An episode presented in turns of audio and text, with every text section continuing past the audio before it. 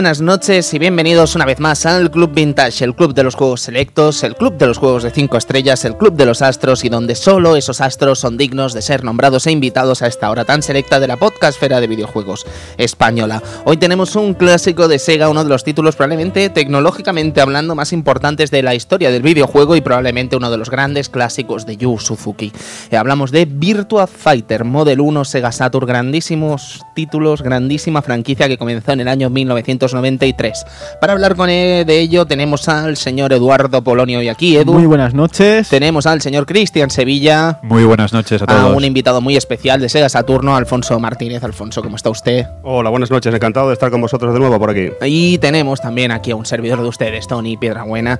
En un programa, ya os digo, que nos hace mucha ilusión hablar de ello, nos hace mucha ilusión volver a Yu Suzuki y encaminar lo que sería un capítulo tan especial como el que vendrá dentro de muy pocos días, como es el de Shenmue. Así que sin más, amigos, comenzamos. Pónganse cómodos, que nos vamos. Hasta ahora.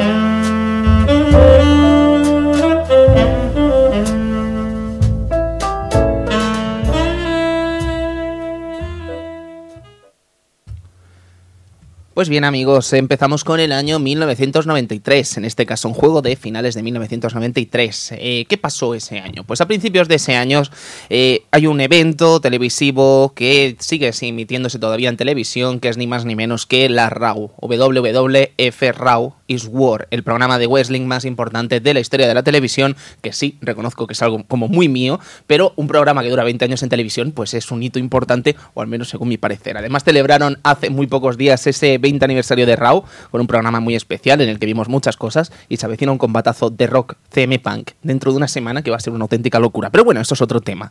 En película tenemos hoy una película que creo que nos encantó a todos y que nos sigue gustando y que probablemente se convierte en un clásico instantáneo de la acción y de la ciencia ficción como es Demolition Man. Demolition Man, protagonizada por Sylvester Stallone, por Wesley Snipes y con Sandra Bullock, las tres conchas. No sé qué os parecerá a vosotros, pero creo que es una de las grandes pelis del momento, ¿no? Sí, la verdad es que sí, que es un peliculón. Yo todavía me acuerdo del nombre del Estallone, ¿no? Era el. ¿Estallone? El de Estallone. qué cabrón, es el Estallone. Pero aún me acuerdo que era, era John Spartan, ¿no? John Spartan, tío. Como, y, y, Simon Phoenix, tío. Y Simon Phoenix, tío. Es Esto... mala pero entrañable película, ¿eh? Sí, es, mala. Es entrañable, pero tiene es, algo, ¿eh? Pero es, tiene algo, tío. No sé, yo es una peli que la dan en la tele y la veo. Sí, sí, sí, no sí. tengo ningún problema. No sé, es un, un protofuturo muy extraño. Sandra Bullock ahí comenzando, estaba en su Está, pleno. Sí, estaba en su momento. Ahí, ahí. Estaba en su momento, diría yo. Y luego tenemos deportes, que hoy vamos a hablar un poquito de tenis. Vamos a hablar, por ejemplo, de Roland Garros, que lo ganó Sergi Bruguera, un gran clásico de nuestro deporte. Tenemos en Wimbledon, que ganó, ganó Pete Sampras, junto al US Open, y el Open de Australia, que lo, ya, lo ganó Jim Courier. Eh, tenis del momento, grandes nombres también. Sergi Bruguera, sí, eh, sí, la, eh, un gran campeón, un gran campeón, pero casi casi tuvimos una especie de travesía en el desierto hasta que no aparecieron sí. los Moyá, los Ferrero y compañía. Unos años de vacío, básicamente. Y los Correcha, claro, que no se nos olvide el señor Correcha. Pero bueno, vamos a hablar de videojuegos, que es lo nuestro. Vamos a hablar de lo que salió en ese año 1993. Tenemos clásicos como R-Type 3, tenemos clásicos también del beat'em up como Violent Storm. Un juego de Konami que era raro, ¿no? Una sí. Konami haciendo beatemaps a, a, a, otro estilo que no fuera el suyo, ¿no? Uh -huh. Ese estilo de, de las tortugas, eh, los Simpsons y tal. En este Violent Storm se parecía también como a Metamorphic Force, ¿no? Que era un, un poco un beatmap más, más a, lo, a la antigua usanza, más a los Final Fight, más... más más, más que antigua usanza, más Capcom, más diríamos, Capcom, ¿no? sí, efectivamente, mm. ¿sabes? Olvidándose un poco de, del estilo que Konami había marcado en sus beatemaps. Sí, Pero sí, buen sí. beatemap con muy buena música y, un, y, muy buen, y muy bien ambientado en ese futuro tan, tan bizarro que veíamos. Y vaya, vaya graficacos, ¿eh? Con unos, unos speech enormes y cogiendo cerdos que se transformaban en pelotas de, de rugby. Es, que es maravilloso. Bueno, maravilloso. es que el cuero ya sabéis de dónde sale. Claro, es lo que tiene. Tenemos también otro magnífico beat'em up, esta vez firmado por Capcom, llamado The Punisher. Probablemente una de las mejores incursiones del personaje en un videojuego. Un gran título, grandísimo Mm. título de la de CPS1, del CPS1, realmente sí, sí. espectacular. Sí, sí, sí. espectacular. Yo no sé a qué esperamos a que salga. Aunque el, me- el port de Mega Drive era un poco mierder, ¿no? Al Eh, eh, final- Es muy caro, pero es un poco malo. El Sí, juego se ¿verdad ha sí? revalorizado Sí. bastante, pero es un poco... Estuve leyendo el otro día que tuve el placer de, de recuperar un montón de todo Segas y tal, la, la repercusión que tuvo el juego en el momento. No sé si todo Sega le cascaba un 89 o un 90 de nota o la, a la versión de Mega Drive. Y hombre, dices, os habéis pasado, ¿eh? Ya, ya Todo qué Sega. ¿no? Barrían para casa. Hombre, tenían que barrer para casa, evidentemente. y luego tenemos otro, este sí, y además podéis escucharlo aquí en el Club Vintage, como es eh, Sonic CD, un clásico de Mega CD, probablemente uno de los pocos clásicos de Mega CD, por qué no decirlo también, pero sin duda uno de los grandes juegos de esa plataforma de Sega. Tenemos Dragon Ball Z Super Botoden 2, otro gran juego que podéis escuchar también aquí en el Club Vintage, y por último tenemos un... Empezáis a tenerlos todos ya. Eso Sí, es buena señal. ¿eh? Eso es buena señal, eso sí, es buena hecho, señal. sí. También puede querer decir, Alfon, que los estamos seleccionando para decir que los tenemos y la gente se vaya a buscarlos. A mí que también, puede tiene- ser. ¿no? Se bebe de las dos vertientes, ¿no? Pero no, son... Y tenemos también Simon de Sorcerer Christian, un auténtico. O Una aventura gráfica, pero bueno, de las que ya no hacen, ¿sabes? Maravillosa, muy, muy, muy parecida a las de Lucas. Y la verdad es que enganchaba, enganchaba la, de, la, la aventura de este Simón, el hinchicero, Ujú. con sus musiquitas y todo, muy, muy ¿Es el buena. mismo Simon de Demolition Man? No, ¿verdad? No, no, No tiene no, nada que es- ver. ese es primo de, de Marcus Phoenix. Estupendo. Pues bien, dicho esta tontería. Es vamos- curioso, ¿eh? Ver el, así ver los juegos, son juegos importantes los que mencionáis y todo esto, pero claro, es curioso el contraste con el juego que estamos abordando hoy, ¿no? Que, Es muy curioso, es muy curioso. igual te lo he quitado de la boca. No, es muy curioso. No, no me lo has quitado, Alfon, pero es un apunte muy interesante, ¿no? Ver lo que teníamos en 1993, auténticas obrazas. Pero Son a nivel- grandes juegos, Pero exacto. vamos a, vamos a hablar a nivel tecnológico, ¿no? Mira, vamos a dejar este debate para dentro de escasos 30 segundos. Vamos a escuchar esa mar- maravillosa melodía que acompaña este juego de hoy. Así que, amigo Edu, música maestra, a ver cómo suena este Virtua Fighter.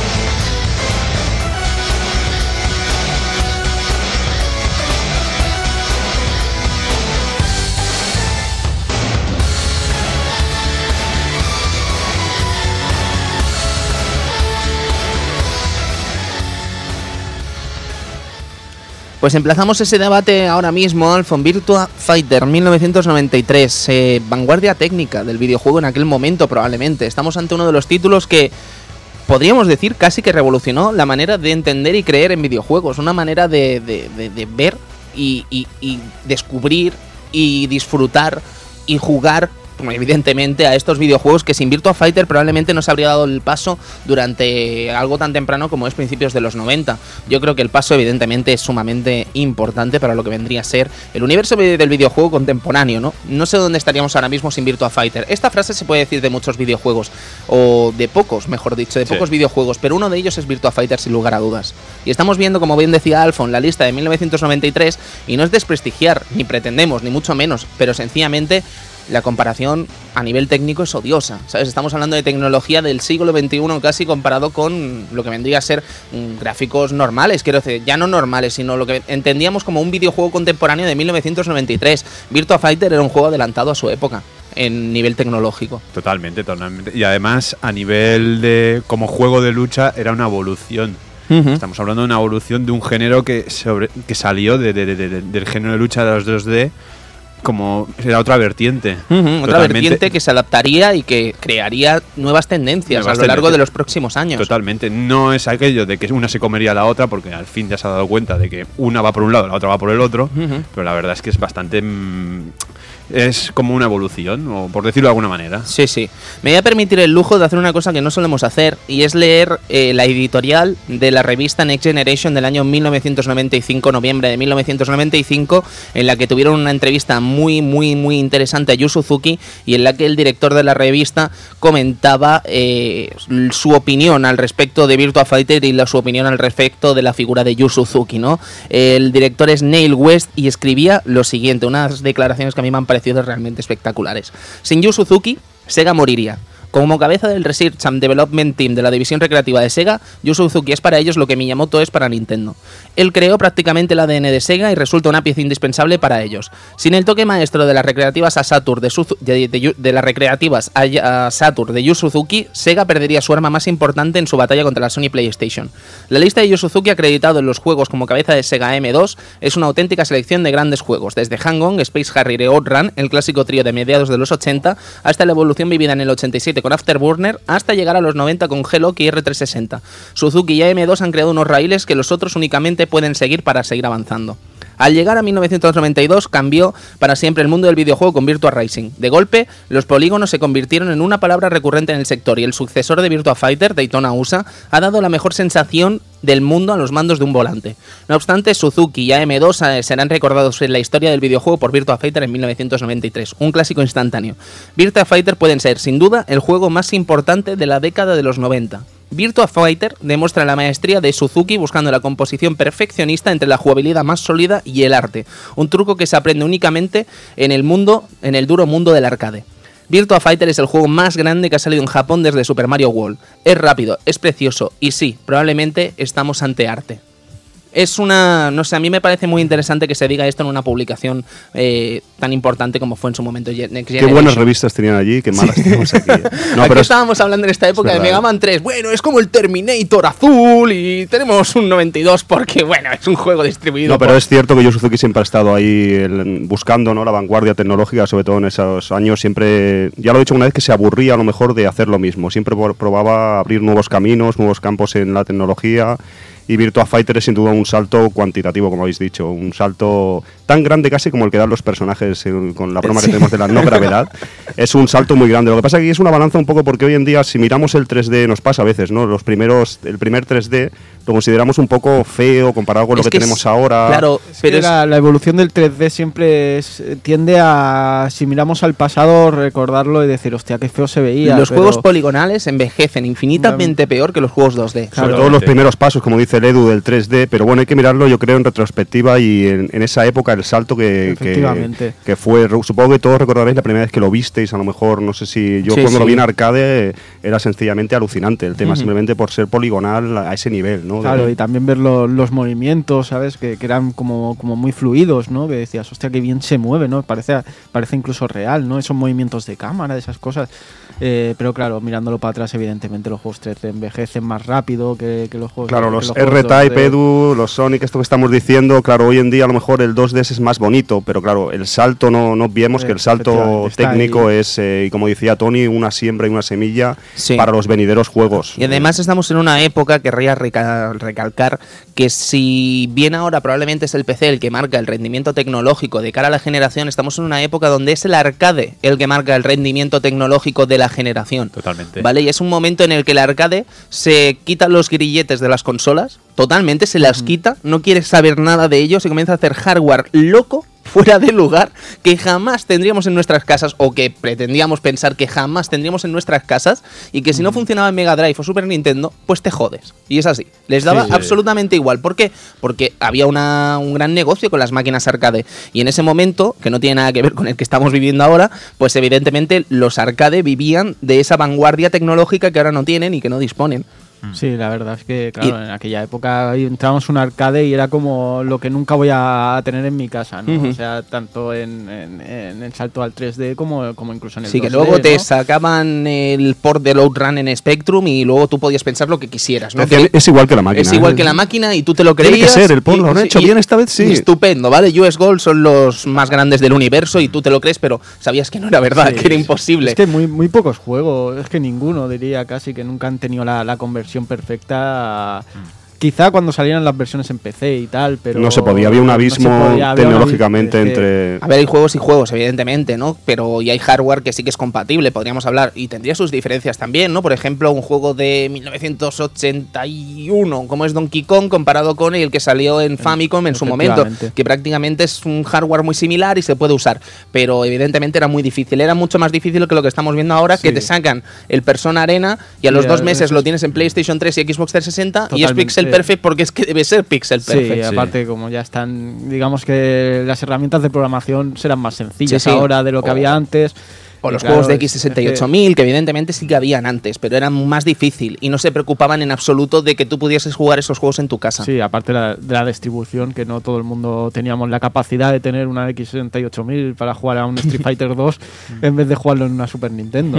No, pero eso es un salto con este Virtua Fighter y con muchas más máquinas de, de Yu en esa de Sega M2 en esa época, que siempre buscaban lo nuevo. De hecho, no sé si lo sabéis, Yu ya se ve que tenía, aparte que viene anteriormente Virtua Racing, que igual comentaremos algo brevemente, pero siempre tenía intención de hacer algo 3D, o sea, que incluso en juegos 2D eh, confiesa que hacía cálculos 3D, eh, aunque el juego fuera en 2D, por ejemplo, no sé si el Han Hong o alguno de estos anteriores, ya según él los pensó en 3D, aunque la tecnología no le daba para ello. Hombre, no sería extraño, ¿no? Y viendo juegos con, con super scaling, ¿no? Space Harrier, Space Harrier qué cosas... ¿sabes? Que no sería extraño que en su mente estuviese ese diseño, ¿no? El Afterburner yo creo que sí que lo tenía pensado. Ahora que lo dice el Edu, es, es, el Afterburner. Totalmente. Afterburner no veas. En alguna entrevista ha confesado que incluso algunos cálculos o en el tema programación de posicionamiento y todo eso se pensaba en 3D y luego se pasaba, se adaptaba a 2D, porque no podían hacer con técnicas Afterburner es el ejemplo. Has dado el clavo, Edu. De, girar y pues parece más enfocado a lo que sería un juego en 3D.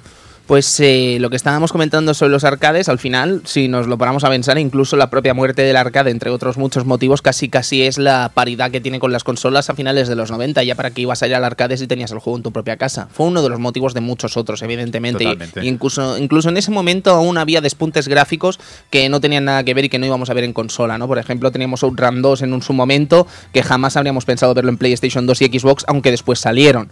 Pero claro, veías el poder de Chihiro en ese momento y te volvías loco. Bueno, yo también quiero decir que. ¿Chihiro era? sí, era, Chihiro, sí, La versión de Xbox de Chihiro. Bueno, la versión de Outrun de, de Sumo digital impresionante. Sí, sí, es auténticamente es clavada la de Xbox. Está muy bien, no hablemos de la versión de Play 2 que la tiene tengo mérito, cabeza. Tiene mérito, ¿eh? Hacer lo que se hizo en Play y luego se la sacaron para Xbox. pero esto también quería decirlo de parte de, de, a ver, es una opinión personal mía, pero es algo que me pasó con Virtua Racing. Yo Virtua Racing lo viví en la recreativa pero luego lo pude vivir en la Mega Drive de una versión un poco más tróspida, todo hay que decirlo, pero la verdad es que está bastante bien parida. es, un, es un concepto que sí, que muchas recreativas eran superiores, bueno, muchas no, todas las recreativas eran superiores a su versión en consola. Pero con Sega parece que se lo curraron muy bien los ports. Bueno, de hecho, la propia Mega Drive lo que quería era como recoger, y esto creo que lo comentamos el día que hablamos de Sonic aquí, que quería recoger un poco sus arcades a un sistema doméstico, ¿no? Altered mm. Beast es el claro ejemplo. Totalmente. Mm, lo que pasa es que yo creo que estos arcades de, de Yu Suzuki, tanto Hang-On como Outrun y tal, más bien los cabinets que necesitas de la cabinet, ¿no? Esos uh esos Hang-On que, vas con la moto y tal, la sensación después no, no te siente igual. ¿sabes? Que es lo que pasa con. A mí me pasa con estos juegos, ¿no? Después saca Outrun para Xbox 360 y que sea Pixel Perfect, muy bien, pero la sensación de estar con, con, con esa cabinet simulando un Ferrari y tal. A estar en tu casa con un mando. En tu mando. Es como, más frío, es como... Como dice Edu, en el caso de AM2 y Yu Suzuki, en este caso es una de las marcas de fábrica normalmente que los cabinets Tony, sabes, que eran bastante espectaculares, eran muy importantes en la jugabilidad. También a él le dejaban hacer ese tipo de cabinets, diseñar eso, porque es, que yo creo, complicado y caro. Creo, y esto también lo comentamos, si no me equivoco, el día de Load Run, eh, podéis escucharlo, que casi sería una primera parte de este programa, incluso. Pues es verdad, estaba hasta yo. Sí, es, es verdad. Pues eh, es muy interesante el pensar que Yu Suzuki y AM2 revolucionan lo que vendría a ser el cabinet. Con Hang-On, con Outrun y con muebles que son un auténtico espectáculo y que la gente solo quería jugarlos por montarse en el cacharro. ¿Sabes? Porque es que era un espectáculo, ya no, te hacía ni falta ni jugar casi, solo con verlo estabas flipando. No, pero es que eso pasa hasta ahora, ¿no? Cuando vemos el Afterburner Climax, es que te dan ganas. O sea, ves es, un movimiento y después sí, lo tendrás en tu casa en Xbox, pero, la sensación que no, no de, de, de, tener el, mando y... Pero fijaos que es curioso que en este Virtua Fighter sí que en ese sentido tenemos a el, podemos tenerlo en casa, o era un, cabinet que no era espectacular, simplemente un arcade stick que te lo metían con la Saturn o con el sistema portar y en ese caso sí que podía, Sí, podías estaba- tenerlo en bueno, casa. el Cabinet Deluxe era bastante Eh, deluxe. bonito ¿eh? es, yo lo tendría, ¿eh? Bastante Yo lo tendría. deluxe. Sí, sí, pero son otro tipo de juegos que estos sí que te importan, Sí. te importan mucho menos, ¿no? Sí. Pero Pero este- tenía, tenía el, secreto, el secreto no es el envoltorio, el secreto es lo que hay en la pantalla en este juego. Sabes que ya los otros, la pantalla evidentemente Esto es, era esto es. importante lo que estabas viendo, pero es que esto era un hito tecnológico casi. Totalmente. Era un hito tecnológico, entonces estábamos flipando. Pero es que a veces cuando hablamos de Virtua Fighter se nos olvida algo. Y es que es un juego de 1993. Y en 1993 eres un juego de lucha que tienes que competir con un tal Mortal Kombat, con un tal Street Fighter y con una tal SNK haciendo una de juegos realmente locos. Sí, porque aquella y te época tienes que hacer un y te tienes que hacer un te tienes que hacer un hueco en un mercado súper poblado. ¿Vale? Y es Tiene mucho más mérito, y efectivamente. es prácticamente imposible. ¿Cuántas empresas lo intentaron en esta época? Muchísimas. Docenas, docenas. Y todas se quedaron, casi la gran mayoría se quedaron ahí. Y- Eh, la grandeza yo que le veo a este Virtua Fighter es, eh, más que haber revolucionado el, el fighting o, y tal, es haber eh, hecho otro hueco en el mundo del fighting. Quiero decir, abrir la segunda vertiente que era esta de los juegos de lucha, ¿no? En 3D. Eh, abrir la- lo que vendrían después los DOA, los Soul Calibur, los, Los Tekken. los Tekken. Eh, todo esto vino a Virtua Fighter. O sea, Virtua Fighter es como el, el Street Fighter del 3D. Quiero decir, es el, el- el- el revolucionario. Y eh, Street Fighter, eh, siempre lo hemos dicho, ¿no? Que no es el creador del género, porque había otros juegos de lucha, pero Bueno, sí estaba que. Team Skelly en 1979 con Warrior. pero sí Toma que pero sí que era el como decir el, eh, el que lo revoluciona y lo estandariza vale pues Virtua Fighter hace eso pero sin tener a nadie detrás quiero decir a- a- abre la vertiente de- del juego de lucha en 3D que nadie había intentado y, y se queda ahí como la segunda opción no ahora juegos de lucha 2D o 3D las dos cosas. Sí, es muy meritorio también, Edu, que aparte del salto tecnológico, que ya de por sí, solamente tecnológicamente es tan bestial en su día, que con eso ya les valdría. Pero no solo eso, sino la jugabilidad, como dice el Edu, es buena también. Y es 3D, que a lo mejor otros juegos a veces se basan en eso, que pegan el pelotazo tecnológico, entre comillas, de qué bonito es, qué novedades tecnológicamente, pero en la parte jugable eh, tiene un poco, hace un poco más de mella. En este sentido, no, también Además, tiene. Sí, es que si nos, pasa, si nos parásemos a pensar en esa época o anteriores juegos con perspectiva de lucha, que tuvieran una perspectiva al Mm. menos tridimensional, aunque no eran 3D, evidentemente, ni eran poligonales, pero si tuviésemos que pensar en juegos que tenían una perspectiva de poder moverte por el escenario y que fuesen de lucha, a mí es que se me ocurre Pit Fighter, ¿sabes? Y evidentemente no es un grandísimo ejemplo. no no Pero, pero una cosa también que es meritoria, y yo la pongo aquí ahora, meritoria es que Sega, Sega hiciera un juego de lucha así. Sega, que anteriormente, mm, que yo recuerdo, no tenía nada Arabian, tan... Arabian Nights creo que era de Sega. Mm, No sé si era Arabian Nights o aquel juego que eran dibujos, que era muy tróspido. No recuerdo. No, pero era la- una, una compañía como Sega que no había. Sí que había hecho juegos de lucha en dos dimensiones, pero no había. No era Capcom, no era SNK, no era una compañía que se dedicara a ello. Y va a te sacar Virtua Fighter, el primer juego de lucha en 3D. Y además eh, he Bueno, leído... primero- el primer juego de lucha en 3D, no, pero el primer juego. en, el canal, no recuerdo el canal, pero hay un programa muy famoso que se llama Icons, ¿vale? Que cogen a iconos. G4 creo que Eh, es, Sí, ¿no? gracias, Alfon, exacto. Eh, y cogen eso a grandes iconos de la industria del videojuego, presentes y futuros, eh, presentes y pasados, perdón, futuros no, porque serían bebés.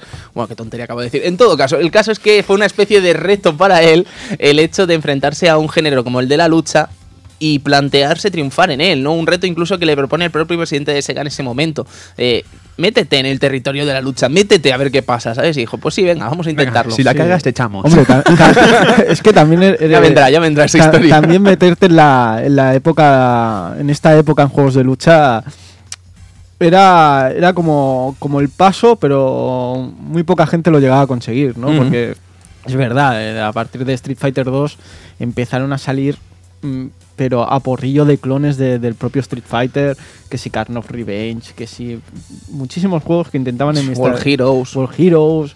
Y claro, es que es una época difícil, difícil, pero a la vez yo creo que, que, hostia, es que se tiene que entrar, ¿no? O sea, todas las grandes compañías han intentado hacer el paso. ¿por qué no nosotros? Bueno, es que ya te digo, si nos ponemos a decir aquí clones de. Street Y- Fighter que han bebido directa o indirectamente, eh, podemos empezar con SNK mismo. Efectivamente, o sea, Art of Fighting, por ejemplo. Fatal no, Fury, eh, Samurai Shodown, eh, podemos hablar luego de juegos de mierda como Brutal, podemos hablar de del Shaq Fu, podemos Shaq hablar Fu, de, es que- eh, de, de- de Kazumi Ninja, podemos hablar de Mortal Kombat, podemos hablar de, de War Gods, es que hay tantos tantos juegos de lucha que nacieron a partir de ahí, pero ninguno tiene Virtua Fighter. Es que nadie es como Virtua Fighter. Ahí, es la grandeza, ¿no? Meterte de lleno en el mundillo este que era muy difícil competir pero muy difícil. Ya es que tienes a Capcom y, a SNK, que en aquel momento era una máquina de sacar juegos de lucha. Cada año teníamos tres o cuatro juegos de lucha de SNK. O sea, si no era un, Fatal y todos, Fury. Y todos de 9-10. Y todos de nuevo 10. Y entrar con algo tan sumamente nuevo, tecnológicamente hablando, con, como Virtua Fighter, y algo tan diferente a la vez que los otros juegos de lucha. ¿Quién eh, al principio, al ver Virtual Fighter, ¿quién no ha probado hacer un Hadouken y que no salga nada? por ejemplo, ¿no? Que digas, coño, ah, que es dos para puño y hago, hago una técnica No, pero vosotros, Edu, que os tengo, y está claro que sois bastante especialistas en el género de lucha, eh, realmente este, Virtua Fighter es 3D, pero la manera de luchar es más bien 2D, ¿no? Tal vez, Edu. Eh, pero bueno, ya tenías la perspectiva. el tema de la perspectiva, el salto tecnológico es increíble, por supuesto, pero realmente no, no, abusa, o sea, no abusa. Podríamos decir, o sea, evidentemente es un juego 3D, pero quizás no usa tanto el moverse por el escenario como se moverá, como se moverá en los siguientes juegos. Todavía aún no podías moverte con, con la libertad. Realmente solo puedes, ¿verdad? Pero claro, moverte en el eje. De, digamos que si Akira te pega el patadón de la mina y te envía al otro lado, pues te vas, ya has cambiado la perspectiva. Virtua Fighter en ese caso juega con las también es verdad, las juega, con la cámara, quizá, más que con, con el poder y cuando caes al suelo puedes rotar, que luego lo Pero, pero cuidado, que moverse se mueve en 3D, ¿sabes? Que no estamos hablando de Street Fighter EX, que ese sí que sería un juego totalmente 2D con polígonos. Sí, básicamente porque el, escenario no tiene final, por ejemplo. Sí, en, este caso estamos hablando de un cuadrado que tú podrías caer por cualquiera de los infinitos lados, bueno, de los infinitos lugares que, supone cada, cada punto de ese cuadrado. Pero al final eso, que quizás la soltura de moverte no estaba como en otros juegos. Igualmente, igualmente, si mal no si mal no recuerdo, me parece que el primer juego en tener movimiento de evasión entre 3 fue el Virtua Fighter 3, si mal no recuerdo. No, creo que los ¿eh? Battle Arena Toshiden era una de las cosas que se promocionaba mucho. Sí, era, te ¿os acordáis el paso lateral? Te, podías mover. Que eso, ay, es mucho mejor que Virtua Fighter, pero, pero claro, técnicamente, en otros aspectos. qué, mal, qué mal ha envejecido Battle Arena Toshiden. Sí, pero el tiempo lo pone en su sitio a todo. Ese. Toshiden era, era un un experimento raro, ¿no? Querían coger lo, que sería la, evolución de, del juego de lucha en 3D, ¿no? Pero añadirle las cosas como si fuera un 2D y al final quedó lo que quedó, que era muy lento para sus estilos de movimiento y, y a la vez muy como muy no sé, como Te movías en 3D, pero no, no estaba bien implementado, ¿no, Edu? Un Hadouken, salía un Hadouken, pero era lento para lo que debería ser ese estilo. Y luego las texturas le, hacían un poco de daño. Estos juegos es una cosa que quiero resaltar de Virtua Fighter, que no sé, vamos a hablar un poco de Model 1, del tema de tecnológicamente. Vamos a pegar el salto ya, si os Exactamente, sí, ahora vamos a saltar. Pues eh, el tema de, técnicamente que, que no tenga texturas, aunque parezca un hándicap o una cosa en principio mala, puede ser buena, porque en esa época las texturas a veces se pixelaban, había una serie de problemas y que los polígonos sean eh, vamos a decir eh, sólidos. Planos sí con texturas colores planos pues eh, es, mm, es bueno comparado con otros juegos que a lo mejor no estaba tan bien implementado las texturas. Ahora supongo que abordaremos el tema de la Model 1 y sí, todo eso. tanto. Pues, es que hablar de Model 1 es hablar de Sega y casi casi es hablar de M2 y también hay que decir que, que Toshinden fue, fue una cosa rara porque si mal no recuerdo Toshinden 1 al menos no tuvo versión arcade pero Toshinden 2 sí Toshinden 2 ahí sí que se ve una especie de evolución. Salió para una, para una, una placa de, de Capcom, si mal no recuerdo. Al menos tenía el Q-Zone, etcétera, etcétera y son la placa donde se, se vería después Street Fighter EX. Eh, no sé bien bien de quién es esa placa, eh, Creo que es de Namco, eh, es más bien, eh, más bien sí. Namco, no me acuerdo el nombre, si era de, de System 16. Le echamos un vistazo a System 16 después. Eh, pero es, de Namco seguro. Pero el juego tenía cosillas de Capcom como el Q-Zone, etcétera, era, era de Capcom.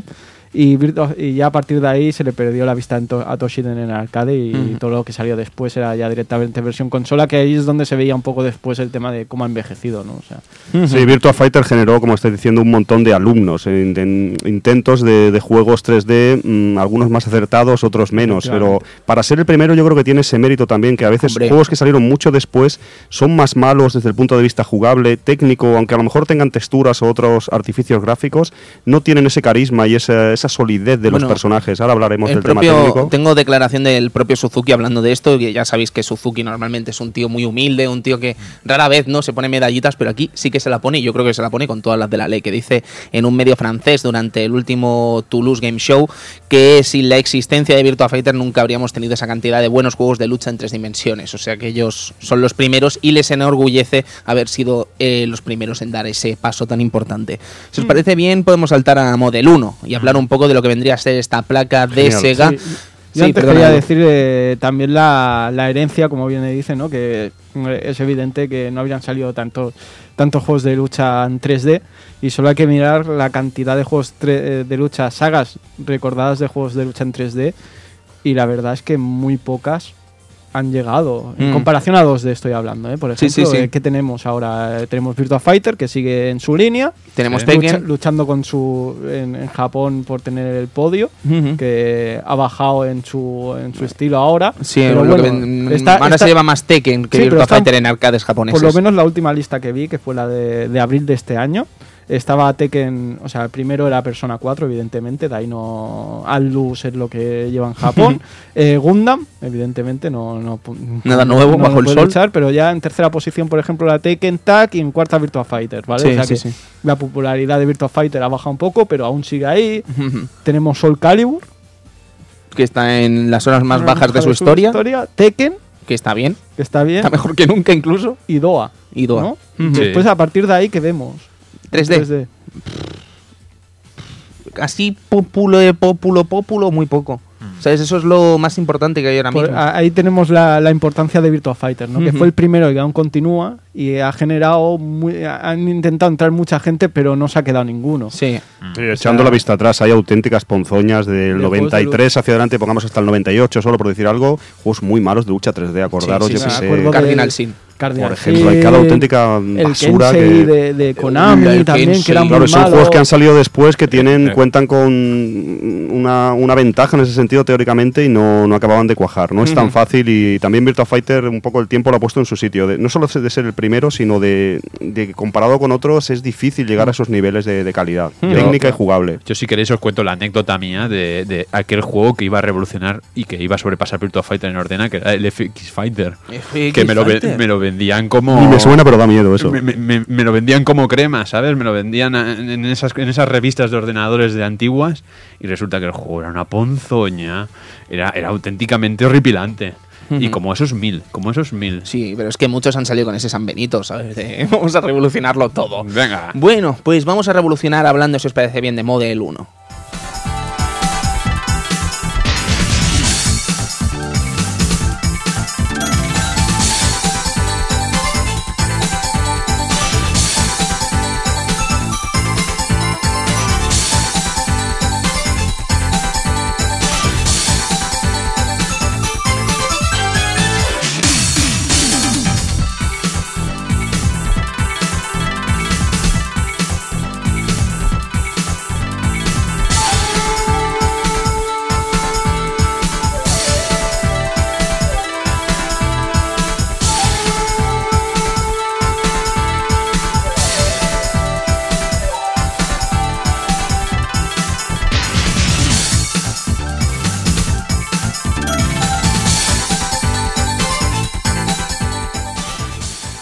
Bueno, pues Model 1 es prácticamente una de las placas eh, más importantes que ha tenido eh, Capcom, iba a decir, perdón, Sega en su historia. Eh, también decir que hasta, según algunas fuentes como System 16, parece ser que la placa no resultó ser excesivamente rentable para Sega y eso obligó casi a sacar Model 2 y ahí sí que vemos una cantidad de juegos realmente espectacular, ¿no?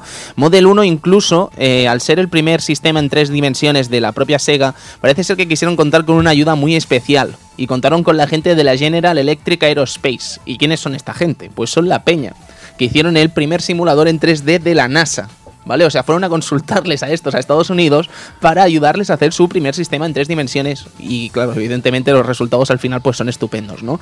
Pero Model 1, como bien decíamos, eh, parece ser que resultaba muy cara de muy cara para los eh, distintos arcades y evidentemente pues los juegos que salieron pues no estamos hablando de cualquier tontería que funcionase con una placa llama, estamos hablando de máquinas realmente locas, estamos hablando de cosas como Star Wars Arcade que era un mueble, si lo recordáis, era un mueble espectacular. Espectacular. Luego tenemos cosas como el propio Virtua Fighter, tenemos Virtua Racing, que también era un señor mueble, y luego tenemos Virtua Fórmula, según System 16, que yo pensaba que Virtua Fórmula y Virtua Racing eran el mismo juego, pero con más cabinets. Seguro que recordaréis que era un juego que teníamos en las Ramblas de Barcelona, que eran como cuatro Fórmulas 1. Pues eso es Virtua Fórmula.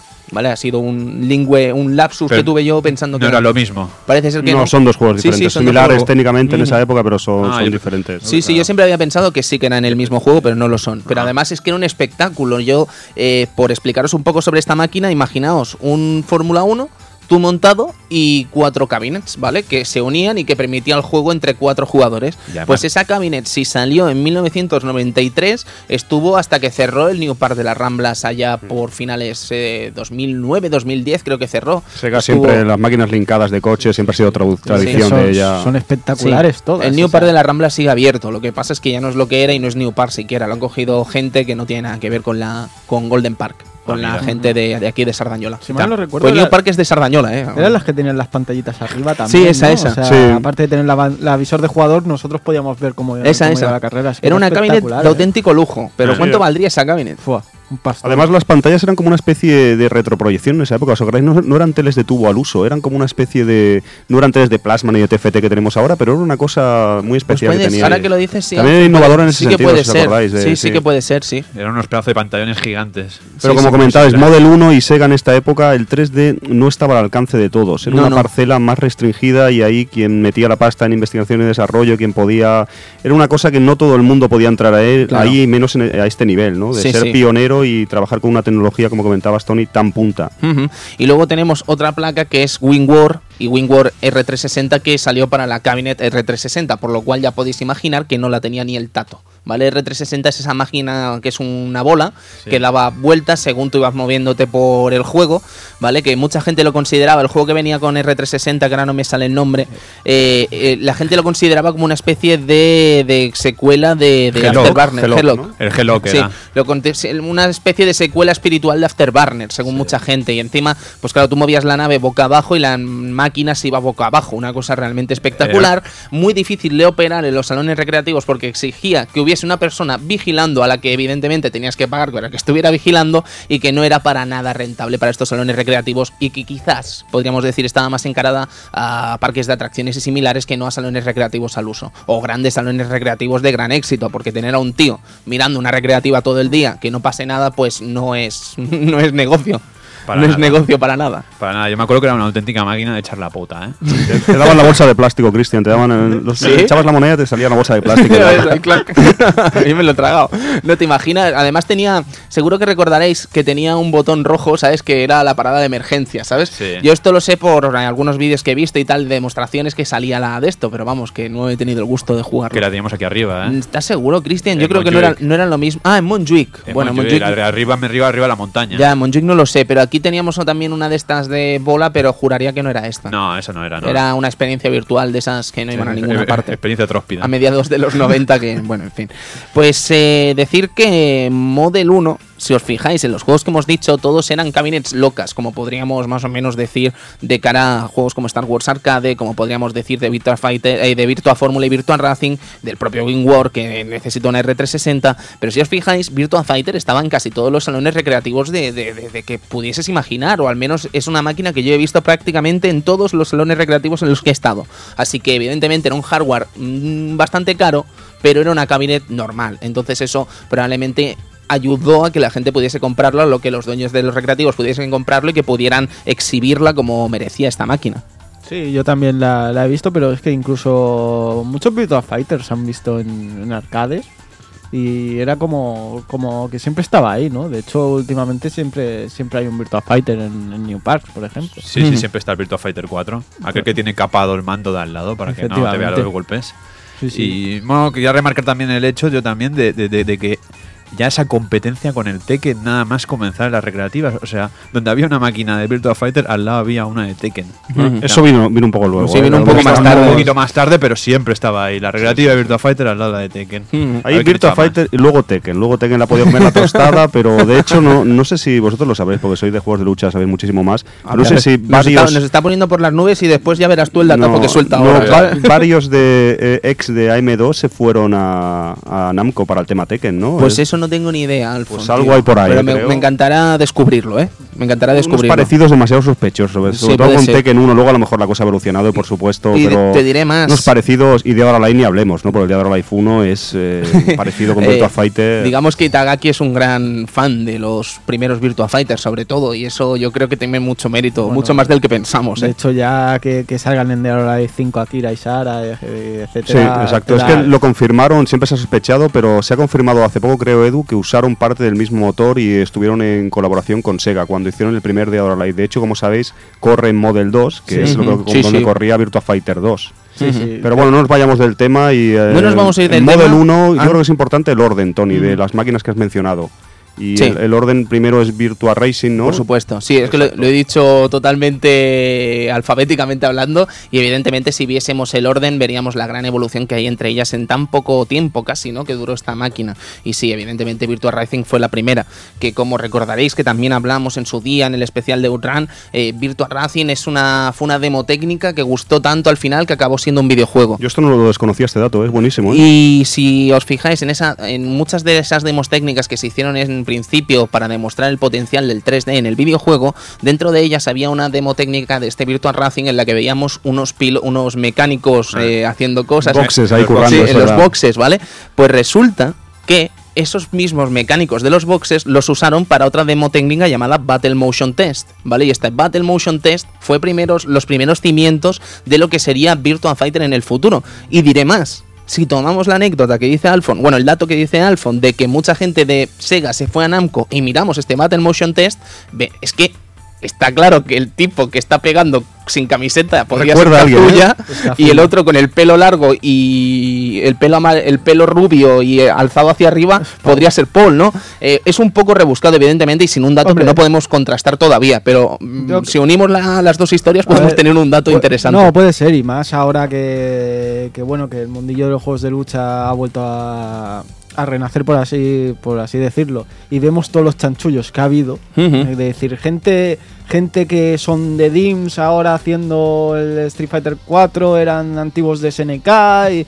¿no? Y antiguos de eh, antiguos de Capcom juntos, ¿no? E incluso eh, eh, de- anti- antiguamente SNK, ¿no? También eh, había gente de Capcom metida, ¿no? O sea, que no es- en realidad no, era, no es una cosa tan, tan sumamente extraña que, que se vayan a otras compañías a hacer sus, sus juegos y sus, y sus historias, porque es algo relativamente normal en los juegos de lucha, básicamente. Todo el mundo va dando vueltas. Ujú. Y es, totalmente. y es interesante. Es una cosa que hemos comentado también muchas veces, que quizás el- la industria japonesa es más pequeña de lo que pensamos, ¿vale? Lo vemos como un monstruo, un mastodonte loco y parece ser que, que- que no son tanta gente al final, que unos se van a un lado, otros se van a otro, ¿sabes? Es como, como una liga de fútbol, vamos Sí, a decir, va con los fichajes, ¿no? Que se van pim pam, se van intercambiando y al final pues queda Sí, lo que sí, queda. Yo, por lo menos en el mundo de los juegos de lucha, siempre he visto esto. ¿no? Este está está el ex SNK y ha vuelto a Capcom para Sí, hacer sí, tal sí. cosa y después ha ido para otro lado. Evidentemente. Pues bueno, pues la máquina al final acaba saliendo en diciembre de 1993 y como comentábamos al principio,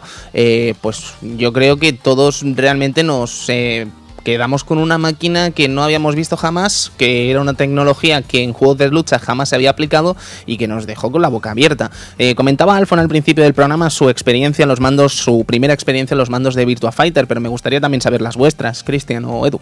Yo, Bueno. la verdad es que Virtua Fighter, la- el primer juego, no, no, no llegué a jugarlo mucho, no jugué un poco, pero no entendía la mecánica, ¿no? Era, para mí era algo nuevo y algo extraño el no- eh, intentar hacer Hadouken, Shoryuken y que no saliera nada, ¿vale? es algo, algo extraño. Después ya teniendo una, una Sega Saturn, hablo a los años, de, tener las conversiones y tal, lo primero que llegué a tener fue Virtua Fighter Kids. Ole. Vaya vicios al Virtua Fighter Kids. Madre y mía. La verdad es que ahí ya una vez puesto en el tema y ya viendo jugando a uno, a, teniendo el libro de instrucciones delante, viendo la command y etcétera, etcétera, empecé a entender un poco más el, el sistema de estos tipos de juegos, ¿no? Que a lo mejor se basaba más bien en el, en el tiempo de ejecución de los movimientos que, que, en la propia ejecución del sí mismo, ¿no? O sea, sí, pero como no lo ejecutas bien, te ibas a, a, Sí, pero por ejemplo, entender que dos adelante puño puede entrar otra cosa, pero eso depende del tiempo, ¿no? era, era, un juego que hasta en eso pues te, te hacía estar horas horas aprendiendo cosas.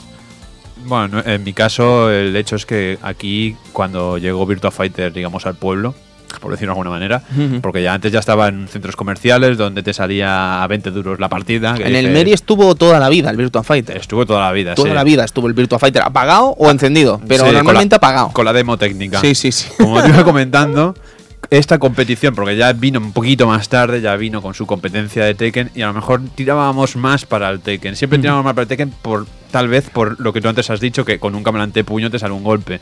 En el Virtua Fighter no, en el Virtua Fighter lo tenías complicadísimo. Que si atrás, atrás, adelante, adelante, que si abajo, adelante. Y probablemente algo tenga que ver que el Tekken estaba mamado y que todo el mundo se lo pasaba con un crédito. Sí. También puede tener que ver, que con el Hihachi adelante triángulo, adelante puño derecho, pa, pa, yo, pa. Yo simplemente me he pasado el Tekken con Paul. A base de guas, guas, guas y ya está. Guas, guas, guas, estamos hablando atrás eh, dos puños, ¿no? No, no, abajo, adelante, puño. Ah, se, se, tira media hora para pero igualmente, el Virtua Fighter en sí era un juego que te, te, te, te, rompía, porque decías, coño, has echado 20 duros y lo más seguro es que no te pases ni de Sara o ni de Jackie. O bueno, el día que te toque Jackie, que lo celebras.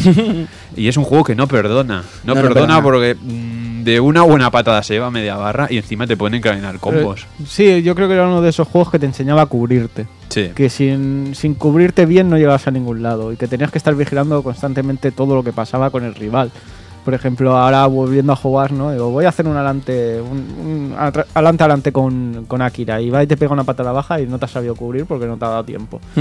O sea, era, era, era, un juego difícil en ese sentido. Difícil y además yo creo que aportaba algo que quizás no habíamos visto en su momento en ningún otro juego de lucha 2D. Si bien podíamos eh, intentar adivinar qué arte marcial practicaba cada personaje en sus juegos de lucha 2D, sus respectivos juegos de lucha 2D, eh, aquí el mimo por enseñar esos artes marciales o esos estilos de lucha era totalmente casi el sello del propio videojuego, de este Virtua Fighter, quiero decir.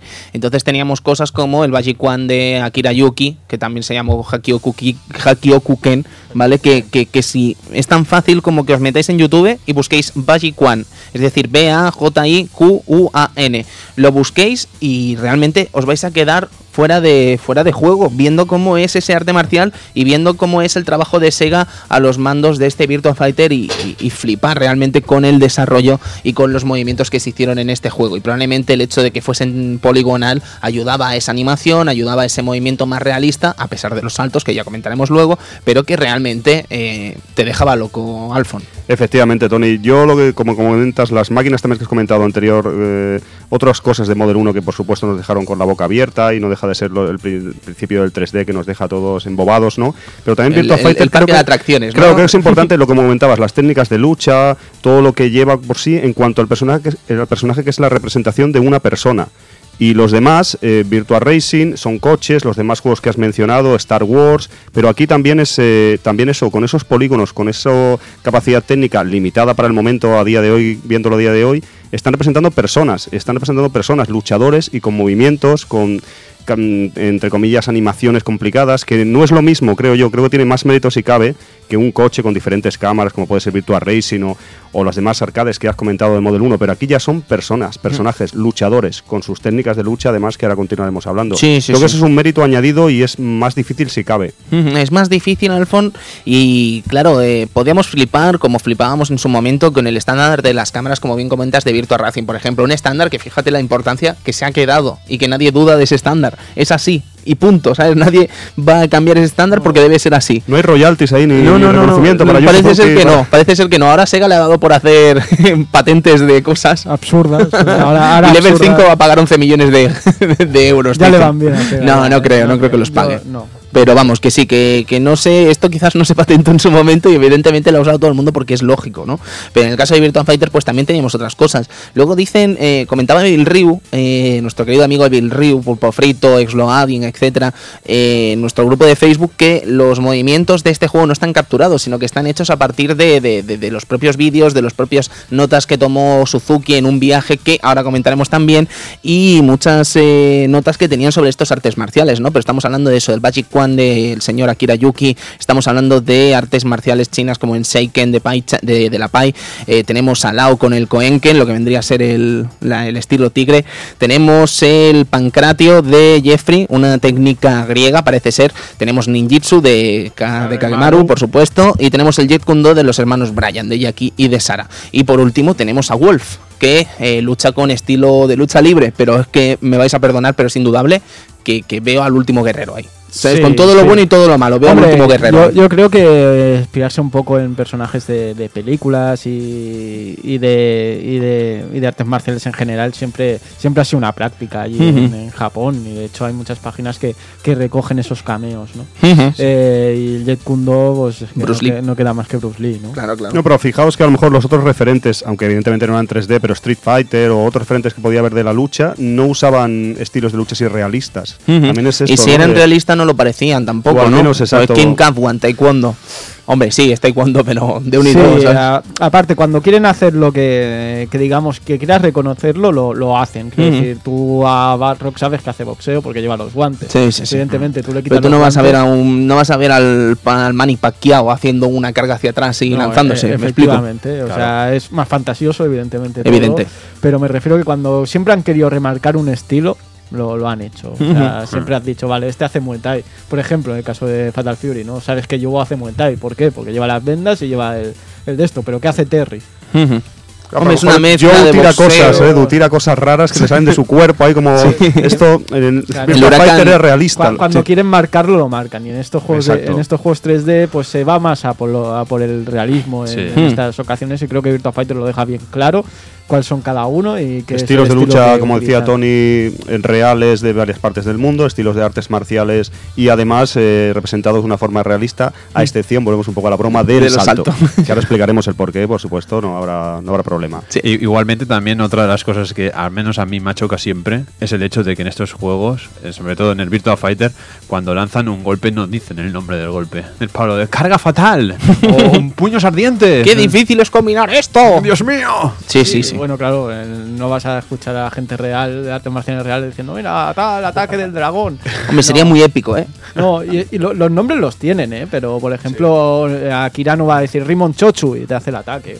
¿vale? O cosas así, no, no. Va a hacer el ataque y ya está. Pegas un chillido y ya De, está. de hecho, incluso se puede decir que es tan real que no hay destello a la hora de pegar. Sí, no, no hay caja, no, No, hay, no hay esa caja de impacto, o sea, te da el golpe, suena que te ha dado, pero no hay ese destellito conforme que te ha dado. Eso también dificulta mucho las cosas, ¿eh? A Mm. ¿Tú crees, hora, Edu? A la hora de jugar, porque tú muchas veces, eh, por el destello que, que hagas, ya sabes que tienes que hacer tal cosa, pero si no ves ese destello, te tienes que guiar por el sonido a qué hora, a qué timing tienes que hacerlo. Sí. A veces eso influye un poco, ¿eh? Mm, influye. Pero bueno, estamos hablando, antes de entrar en cosas tan técnicas, vamos a decir que quizás valdría la pena eh, revisar algo como es la elección de los tres botones.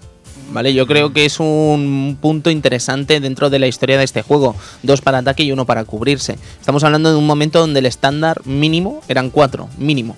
¿Vale? Estamos hablando de un estándar que SNK puso en boga, que le siguió Mid- Midway tenía cinco, si no me equivoco. Los Cinco, Mortal Kombat sí. tenían cinco Sí. y Capcom tenía 6, evidentemente. Con lo cual, jugar con menos de 4 botones y dedicar uno exclusivamente a la defensa podía parecer a priori. E incluso hoy en día parece a priori un problema para muchos analistas, pero es una auténtica bastardada, es una tontería como una catedral, porque se ha demostrado con Virtua Fighter que tener tres botones no le impide que- ser el juego más técnico actualmente en la Es que historia del eh, videojuego. en realidad la, la cantidad de, de botones no influye. Es una tontería, señores, es, una, tontería. O sea, ahí lo que influye es la maestría de llevar esos botones de una manera u otra. O sea, claro, si tú dedicas a dos botones que solo sean puño y una patada, mal vamos, pero SN, eh, SNK iba a decir. Eh, Sega ha sabido cómo, cómo combinar bien esos dos botones y el de cubrirte. Sí, Yu Suzuki lo mencionaba en una entrevista de Edu, que él siempre trató de simplificar y hacer un... Tengo, tengo la declaración. Sin ser simplista, lo tienes ahí, ahora tómelo, simplificar el layout de los botones. Sí, sí, básicamente lo que dice es eso, ¿no? Que él no cree que sea un problema que sean tres botones y que el hecho de que sean tres botones y hecho direcciones lo que hace es que sea quizás más fácil de jugar para más personas y eso hace que se abra el abanico de jugadores y que más gente pueda disfrutar de ese título. Pero es que el problema, y ahora estoy hablando yo, ya no es en voz de Yu Suzuki, el problema está en que el hecho de que sean tres botones quizás es más fácil a la primera práctica del jugador, llámese un jugador de 4 o 5 años o un jugador más avanzado, pero a la hora de la verdad, a la hora de la puesta en práctica y del maestraje de este videojuego, eh, cuesta bastante. Cuesta bastante, no, es, es una cosa muy loca, ¿sabes? es realmente un ejercicio prácticamente de, de, años o de meses el entrenar y mm. poder potenciar un juego como Virtua Fighter en un personaje. Sí, lo que quizás es. ¿Vale? Porque Virtua Fighter maestrarlo no es eh, pasarse el juego con todos los personajes. No no, no, es coger un personaje tuyo y reventarlo vivo. ¿Sabes? Mm. Saber que, que, eres un gran maestro con ese personaje. Pero es que no es nada fácil. No es nada fácil, pero es que aparte yo creo que ahí quizá lo que quiera decir Yu Suzuki es el miedo, ¿no? Eh, si tú no conoces un juego de lucha y te pones a mano de un Street Fighter, ves seis botones y dices, uy, Dios mío, ¿qué puede ser esto? Hablando de una persona que no haya jugado juegos de lucha, ¿no? Pero después te encuentras una con tres y dices, hostia, pues a lo mejor está simplificado el tema, aunque después sea lo que sea. Sí, ¿eh? sí, sí, pero a priori. a priori te, te va a dar la sensación que puede ser más fácil y es lo que cree mucha gente. Es que solo tiene dos botones, es que esto tiene que ser una mierda, ¿vale? Gente que a lo mejor ha jugado cuatro o cinco juegos de lucha y mira, más jugados. más jugados y se piensa que es así, pero no. Pero es el, miedo de encontrarte con una máquina con tantísimos botones, con, movimientos complicadísimos. Aquí no, aquí todos son movimientos sencillos y con tres botones. Ahora, apréndelo a llevar, apréndete el tiempo que necesites, atiende, la combinación que son complicadas a, base de lo sencillo que puede ser dos para adelante y, después dos para atrás, sí, pero el tiempo está ahí. Interesante, interesante. Yo creo que es más bien el miedo ese, de los seis botones o tres. Bueno, pues estamos hablando de ocho luchadores y cuando acabamos con todo el roster de personajes, eh, además de poder jugar a dobles, evidentemente, y ser un auténtico vicio este grandísimo título, nos encontramos el combate final contra Dural, ¿no? Un combate final que tampoco es un combate final. No, es como un bonus. Es más bien un bonus. Totalmente. Es curioso porque si te matan, te has pasado el juego igual. Pero es que Dural es bastante. bastante cabrona.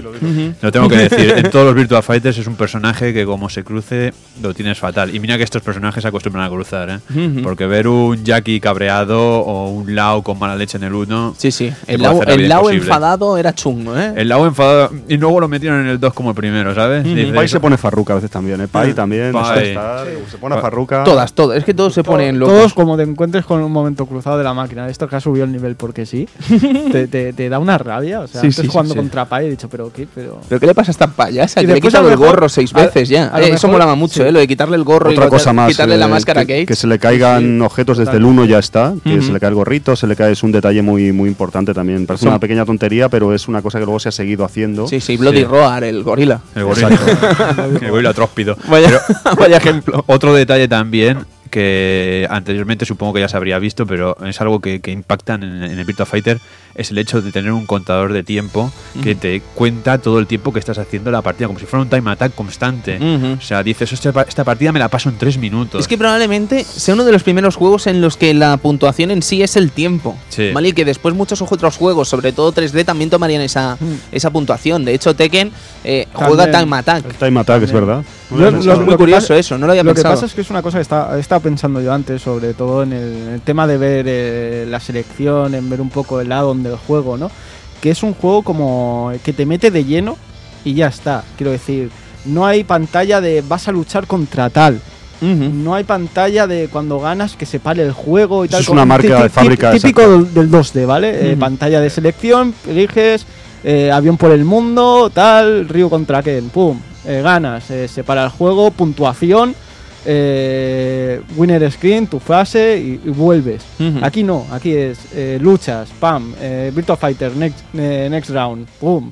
¿sabes? eso continuaría Edu, en muchos arcades de Sega también de lucha. Incluso en el Tekken es igual, o sea, luchas, pum, next stage, King contra tal y, luchas, ¿sabes? no, no hay esos parones, son como más directos. Y, y también el concepto, ahora, ahora, ahora me estoy flipando a niveles, está bueno, gigantes, ¿no? Sí, patata. Patata, patata, no, pero es el concepto de, de juego de lucha como deporte el hecho de pasarte la recreativa y ver las repeticiones de los últimos golpes como si fuera un, combate de boxeo. Otro, otro punto interesante otro que punto técnico jamás muy, habíamos muy gordo. visto todavía. Sí, sí, sí, sí, y que luego lo repetiría Tekken. No hay un final premio, no es el típico final de... De- como el final. Ryu se ha ido y ya no sabes a dónde va, bueno, volverá para el 3, o sea, ya lo sabemos, o para, o, para un el champion, champion. o para el Champion Edition la No, semana. no, no, pero tienes un cómo has acabado el combate, cómo te lo has ganado. Sí, es lo que digo, ¿no? Que va lo que va, va que tienes que jugar, que te pongan directamente a jugar, sin pantallas, sin nada. O sea, pásate el juego, disfruta Mm. del juego y después ya jugarás unos versus contra alguien, que ahí es donde vas a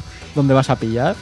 Una cosa que no hemos mencionado ya que estamos metiéndonos en jugabilidad es el tema del, del ring, ¿no? De la- las dimensiones de, Sí, del es- out of the ring, que es también proba- es... probablemente el primer intento válido, vamos a decir, de juego de lucha con límites en el escenario. Es decir, que si sales fuera del escenario, pierdes. ¿Vale? Has salido de ring out y pierdes. ¿Vale? Sí. Como en muchos otros combates. Como Correcto. mucho- ¿Sabes? Y eso es muy interesante también porque eh, esto se vería repetido en el futuro en muchos otros juegos de lucha. En, Mm. Sobre- en otros no, pero en este sí. Sobre e incluso todo- el 2D con Real Bout, eh, en el caso de SNK, también tuvo estos eh, ring Sí, outs. ring out. Sobre todo ese, ese especie de hijo, mm, bueno, ese, hijo que tuvo con Itagaki, que es el Dead or Alive, Ujú. que encima de ello, de tener em, algunos escenarios que te podías caer, encima añadían la Danger Zone, Sí. Que era, encima te dañamos más. Sí, pero la Danger Zone yo me la veo más como una especie de, de adaptación de World Heroes que del propio que, que el propio hecho de ponerle vallas a Virtua Fighter. ¿Me explico? Sí, lo que pasa es que en el World Heroes eso evolucionó. ya desde el principio era, era algo raro, porque te ponían minas a veces por el escenario. Sí, pero los límites siempre estaban electrificados, Sí, o pero, habían so- pinchos. pero solo en el Deathmatch Mode. ¿eh? Ajá. En el modo normal no había. Ya, no ya, había ya, por eso. supuesto, por supuesto. Había No, pero es un concepto que luego, como decir, se rehusó y se pulió en otros juegos. Un concepto de tener unos límites en el escenario, por ejemplo, Fighting Vipers también, como También. decís, que es una cosa que se ha ido puliendo luego. Y también desde el punto de vista técnico, todo es 3D en cuanto a los personajes construidos en 3D. La zona donde estamos, el tatami, digámoslo, la zona del ring donde estamos es 3D. Son unas dimensiones Eh, reales. las dimensiones reales que se calculan desde el punto de vista tecnológico en 3D y poligonalmente, y luego el resto, claro, mm, como sabemos, eso no era 3D. Hoy en día lo vemos más claro, no lo hemos comentado, pero claro, el, el resto, los fondos de los escenarios son bitmaps 2D Sí, sí. eh, estratégicamente colocados para dar una sensación que luego es una cosa que se explotaron muchos más juegos. Uy, y que sigue Eh, siendo explotada. sí, Y que hasta hoy en día siempre hay alguna capa por ahí detrás hombre, que, por pero que, que, claro en su día es importante reseñar Sí, El- sí, sí. en Virtua Fighter 2 ya si recordáis ya era pero eso salía en otro costal ya era 3D también el escenario Pero eh, lo que vendría a ser el fondo y tal, supongo que algo tendría, ¿no? Porque Mm. hemos visto en el arcade la pantalla del puente, que es una verdadera locura. el 2 es en Saturn o en los ports sí que era 2D pero en- Ah, máquina en Model en- 2 sí en que era Model 3D 2 se nota la diferencial ahora eh, que- de la versión de pero Saturn. no les desviemos que haremos un Sí, ya, Virtua Fighter 2 ya tocará, ya, ya tocará, ya tocará.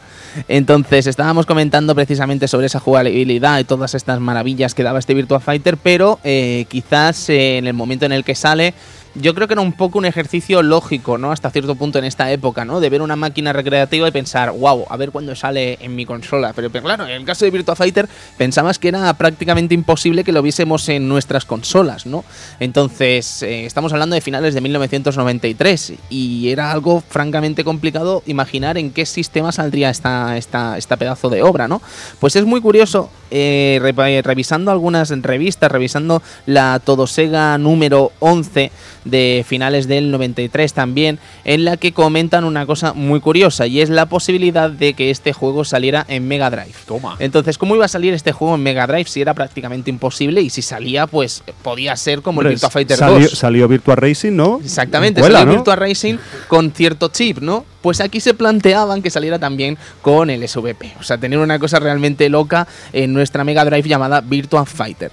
Eh, comentaban eso, que el primer juego, atención al dato, eh, que es curioso y evidentemente es un dato que tenemos que tomar con la precaución de saber que es una fuente, primero, española del año 93, con lo cual es muy posible que no fuese del todo correcto, ¿no?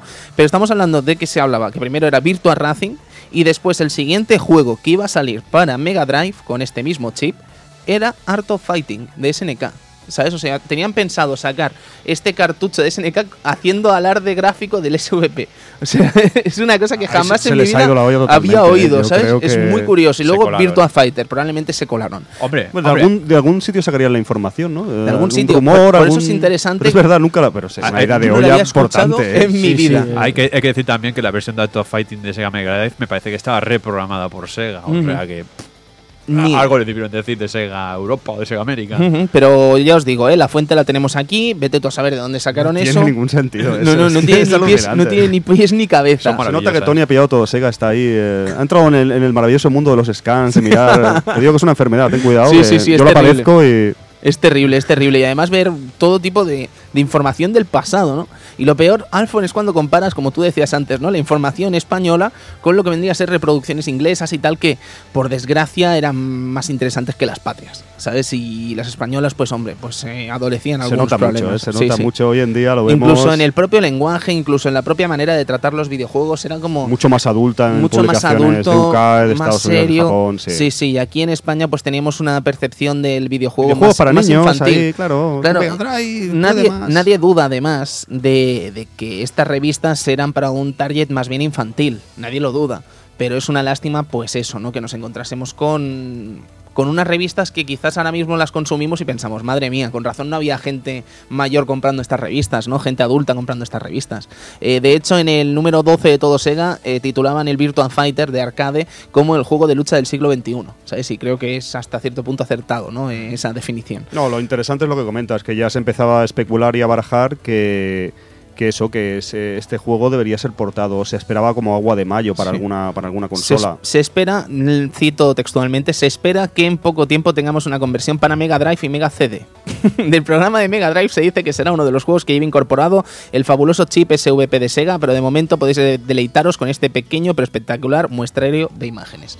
Bueno, eh, seguimos esperando la conversión de Mega Drive, tendríamos que esperar la 32X como mucho, Ah. pero bueno, en fin. El caso es que antes de empezar a hablar de esas versiones de consolas, os parece bien, podríamos comentar un detalle que se nos ha pasado y es sobre Akira. Akira parece ser que fue un añadido de ultimísima hora dentro del propio videojuego de Virtua Fighter, porque hay muchas imágenes, hay mucho material que confirma que dentro del roster de este título, además de que muchos personajes tenían el nombre cambiado, parece ser que Akira no estaba. Y estaba en su lugar un luchador de índole vamos, Árabe, árabe Arabesca. Exactamente, arabesca. Eh, de, de índole árabe que, eh, bueno, que se llamaba Shiva para empezar y que no tenía absolutamente nada que ver con Akira. No es que luchase como Akira, no es que fuera el Hakyokuken, sino que era realmente otro personaje, pero que al final se decidió quitar. La cuestión es que la realidad de este personaje llega hasta tal punto de que algunas recreativas tienen incluso la propia imagen de Shiva en lugar Sí, de la de me Akira. ha sorprendido eso mucho, Tony, porque pensaba que era. Veíamos alguna cabinet de prototipo que sale Ujú. Shiva en, en lugar de Akira, o incluso Shiva con el nombre de Akira, como sí, comentas. es lo que he visto. sí. Pero lo comenté por el foro de Sega Saturno, ¿te acuerdas? Y más de, una, de un compañero sudamericano ha mencionado que en su día vio ese cabinet, que Ah. no es algo que fuera un cabinet que fue solo para la prensa, para un evento, una cosa muy exclusiva, sino al parecer eh, ese cabinet ruló por ahí por Sudamérica. A mí Es, de, eh, de toda la historia, de toda la historia de este juego, me, me chocan o me, me bailan dos datos. Primero es el dato de Shiva. ¿Por qué? Porque si se llegó a recrear en recreativa, y nunca mejor dicho, la cara de Shiva, eso quiere decir que probablemente Akira eh, fue metido mucho más tarde de lo que pensábamos. Pero mucho, mucho más tarde de lo que pensábamos. Y el segundo dato que me baila y que no he podido confirmar como me hubiese gustado es el viaje de Yu Suzuki a China para ver las artes marciales chinas en su lugar de origen. Y es que esto ya es algo que conocíamos de Yu Suzuki, cuando por ejemplo hizo Outrun y se vino a Europa con un Ferrari alquilado a darse vueltas por todo el continente y de ahí nació Outrun. Es que o se inspiró en Outrun. Eran otros momentos de Sega, ¿eh? También, de, Exactamente. Venga, inspírate, vete por ahí de viaje y te sí. documentas para el nuevo juego, te pegas unas vacaciones por ahí, vete a Pues China, ¿sabes- vete sabes por qué, ahí a, a Europa a hacer outrun, que vete... me- me contaron ¿Cómo han cambiado las cosas? Sí, sí, eh? pues me contaron Alfa una cosa muy curiosa y es que muchos mangakas de la de Shueisha, de la Shonen Jam y tal, parece ser que cuando hacen un manga de éxito pueden pedir un viaje al extranjero para, digamos, eh, inspirarse en el extranjero, ¿vale? Entonces, que coincida esa práctica de Shueisha con la de Sega, a lo mejor es algo habitual dentro del arte japonés, por Les decir dan algo. vacaciones a los japoneses Sí, tan sí, sí, trabajadores. pero- Venga, va, te lo has currado. Para trabajar, ¿sabes? Entonces tenemos Para cosas como el propio Yoichi Takahashi de Oliver y Benji cuando hace Road to 2002 y vemos esos paisajes de Montjuic, de Barcelona, que se nos cae la baba. Es que decimos, pero es que estuvo aquí, no, no, es que estuvo pagado. Y luego vemos a Yoyos, por ejemplo, a Araki dibujando en Yoyos eh, Italia de una manera tan loca y tan Mm. perfecta y tan Bueno, y el Inoue, por ejemplo, hace poco que estuvo en Barcelona documentándose de Gaudí, ha hecho un documental de ello. Ujú. O sea que Sí. no es una práctica tan, tan rara. Lo que sí que hablando de... de- Espera, déjame una cosita, Edu, que iba a decir que eso, que volviendo al debate, A- a al Shiba. asunto de Shiba y el asunto de Akira y el asunto del viaje de Suzuki a China, me choca al pensar que allí conoce lo que vendría a ser el, este arte, este Bajikwan, y disculpadme los expertos de artes marciales si estoy diciendo mal el nombre, ¿vale? Bajikwan, no sé cómo se dirá, pero los... Aquí nos vendría bien el, el amigo Ah, sí, Sergio aquí nos vendría ¿eh? bien Aquí una visita vendría- del señor Márquez. El Hakeyoken, ¿no? Sí, el. Hakyokuken, pero parece ser que el nombre correcto es Bajikwan. Bajikwan. ¿Vale? Resulta que si este Yu Suzuki se fue a China y descubrió el Bajikwan y quedó prendado de este arte marcial, que tiene una historia muy interesante además, que no sé si hasta qué punto será cierta, pero que es muy interesante, es que parece que en una de las múltiples guerras que tuvieron China contra Japón, en una de ellas los chinos eh, eran maestros de este Bajikwan y, y pudieron contra las armas japonesas eh, hasta tal punto que se quedó en Japón como una especie de leyenda, ¿no? Este arte marcial. Entonces los japoneses lo aprendieron para una futura guerra, no sé si fue en la Segunda Guerra Mundial, y le enseñaron a sus soldados y les sirvió para mucho, pero al final ya sabemos el resultado de esa batalla, ¿no? Me gustaría saber bien bien esta historia,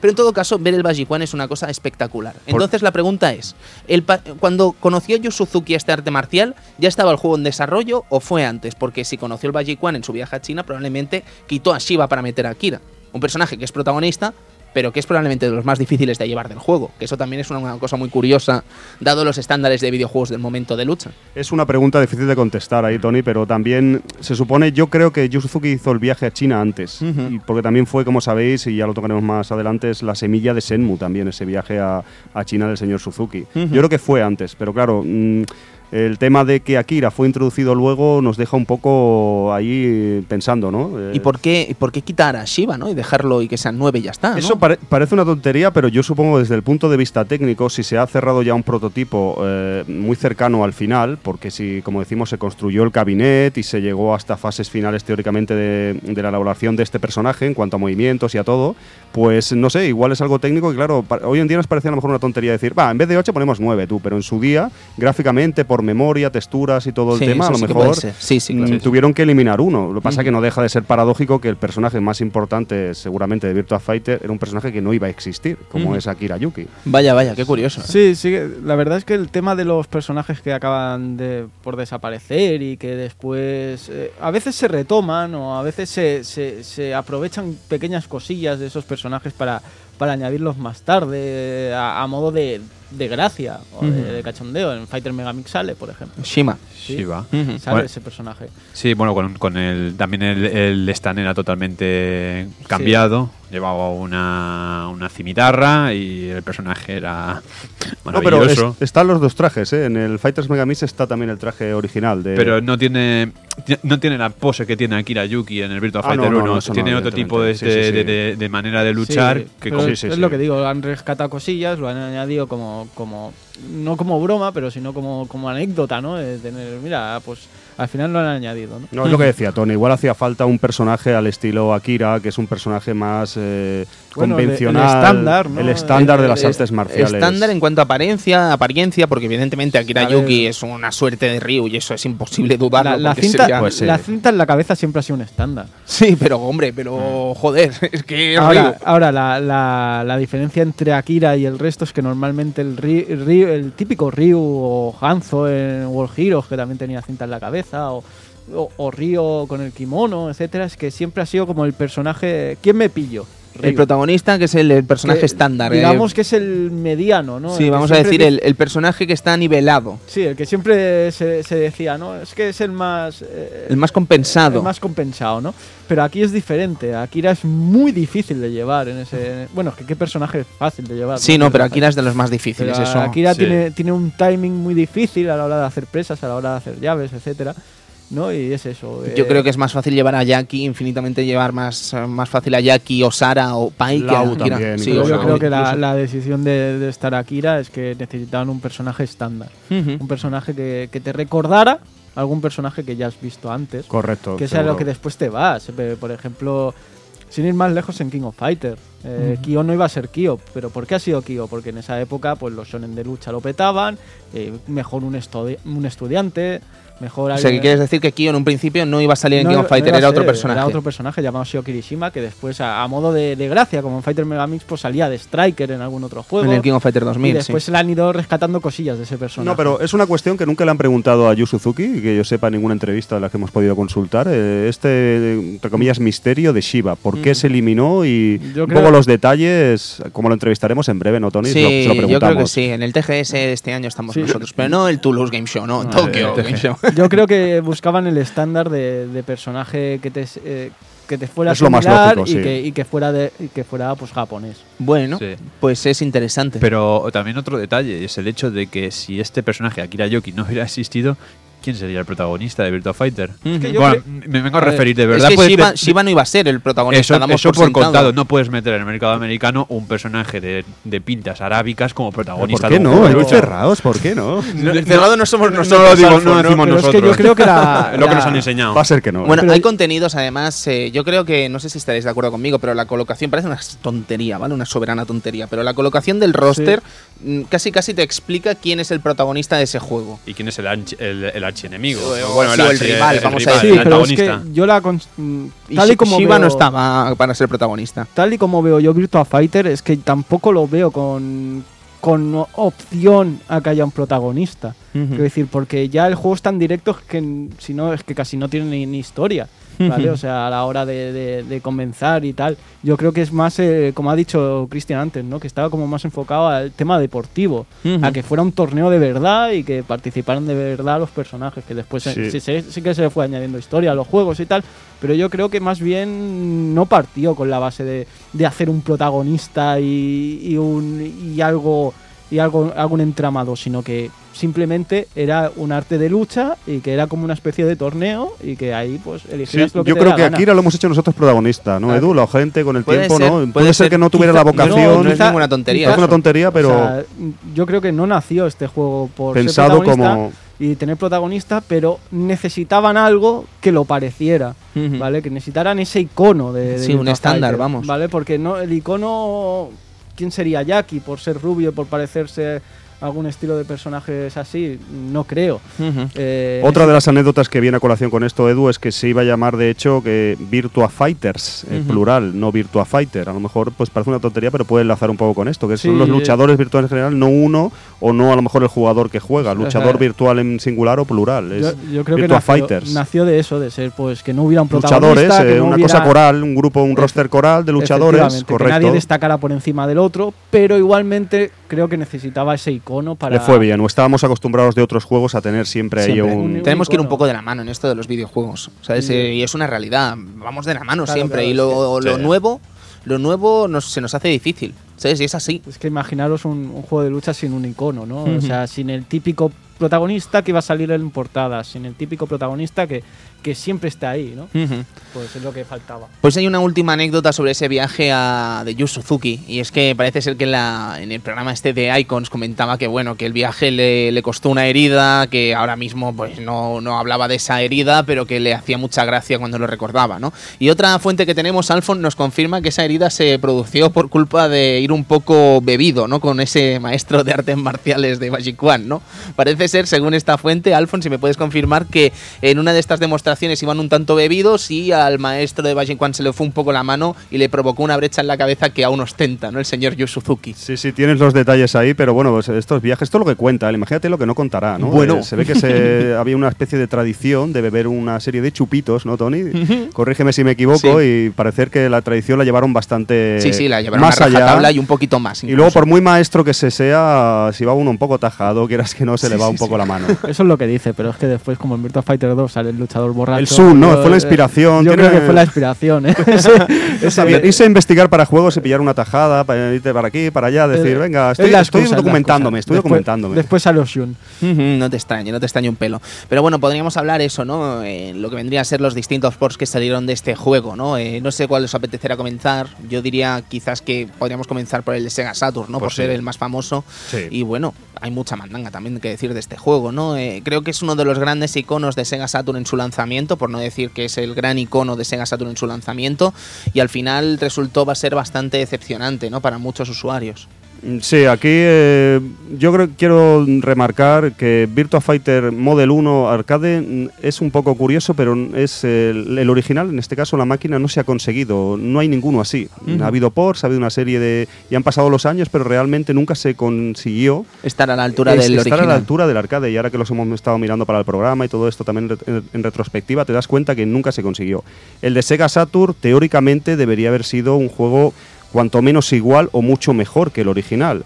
Porque recordemos que, bueno, Sega Model 1, eh, la Saturn iba a empezar como una evolución de la Sega Model 1, no sé si lo sabéis, cuando se llamaba, en el principio, cuando se estaba construyendo, que se estaba desarrollando, iba a ser Giga Drive, que era una mezcla de System 32, la recordáis, muy potentísima en 2D, y una Model 1 que tuviese eh, el 3D. Lo que pasa que a raíz del tema de la PlayStation tuvieron que cambiar... Eh, el dinosaurio. El dinosaurio hizo mucho daño, tuvieron que cambiar las especificaciones técnicas a toda prisa, entró en juego el tema de los dos procesadores, cambió completamente la historia que Sega tenía pensada y Saturn cambió, pero que técnicamente Saturn podía alojar este Virtua Fighter de sobra, teóricamente. Sin embargo, como dice Tony, no fue así. No sé qué opináis de la versión, ahora os comento si no alguna cosilla más. Yo ya te digo, Alfon, eh, yo si te soy sincero, en el momento no pensé tampoco que fuese un problema tan sumamente grave, pero ahora viéndolo, pues te das cuenta de que el arcade... Fue un éxito de ventas arrollador con la salida de la consola allí en Japón. Todo el mundo quería Virtua Fighter en, una cosa que, como hemos comentado, pegaban muy fuerte los arcades, una cosa muy innovadora y todo el mundo quería tener el,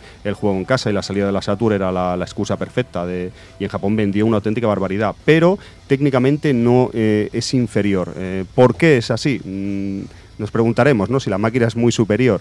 Es porque eh, los SDKs de desarrollo, los, las herramientas de desarrollo que tenía Sega en ese momento y las prisas que se metieron para lanzar la Saturn en el mercado, para ponerla en el mercado japonés, hicieron un desarrollo que se tuvo que hacer con muchas prisas y de mala forma y no pudo ser ni siquiera igual que el arcade.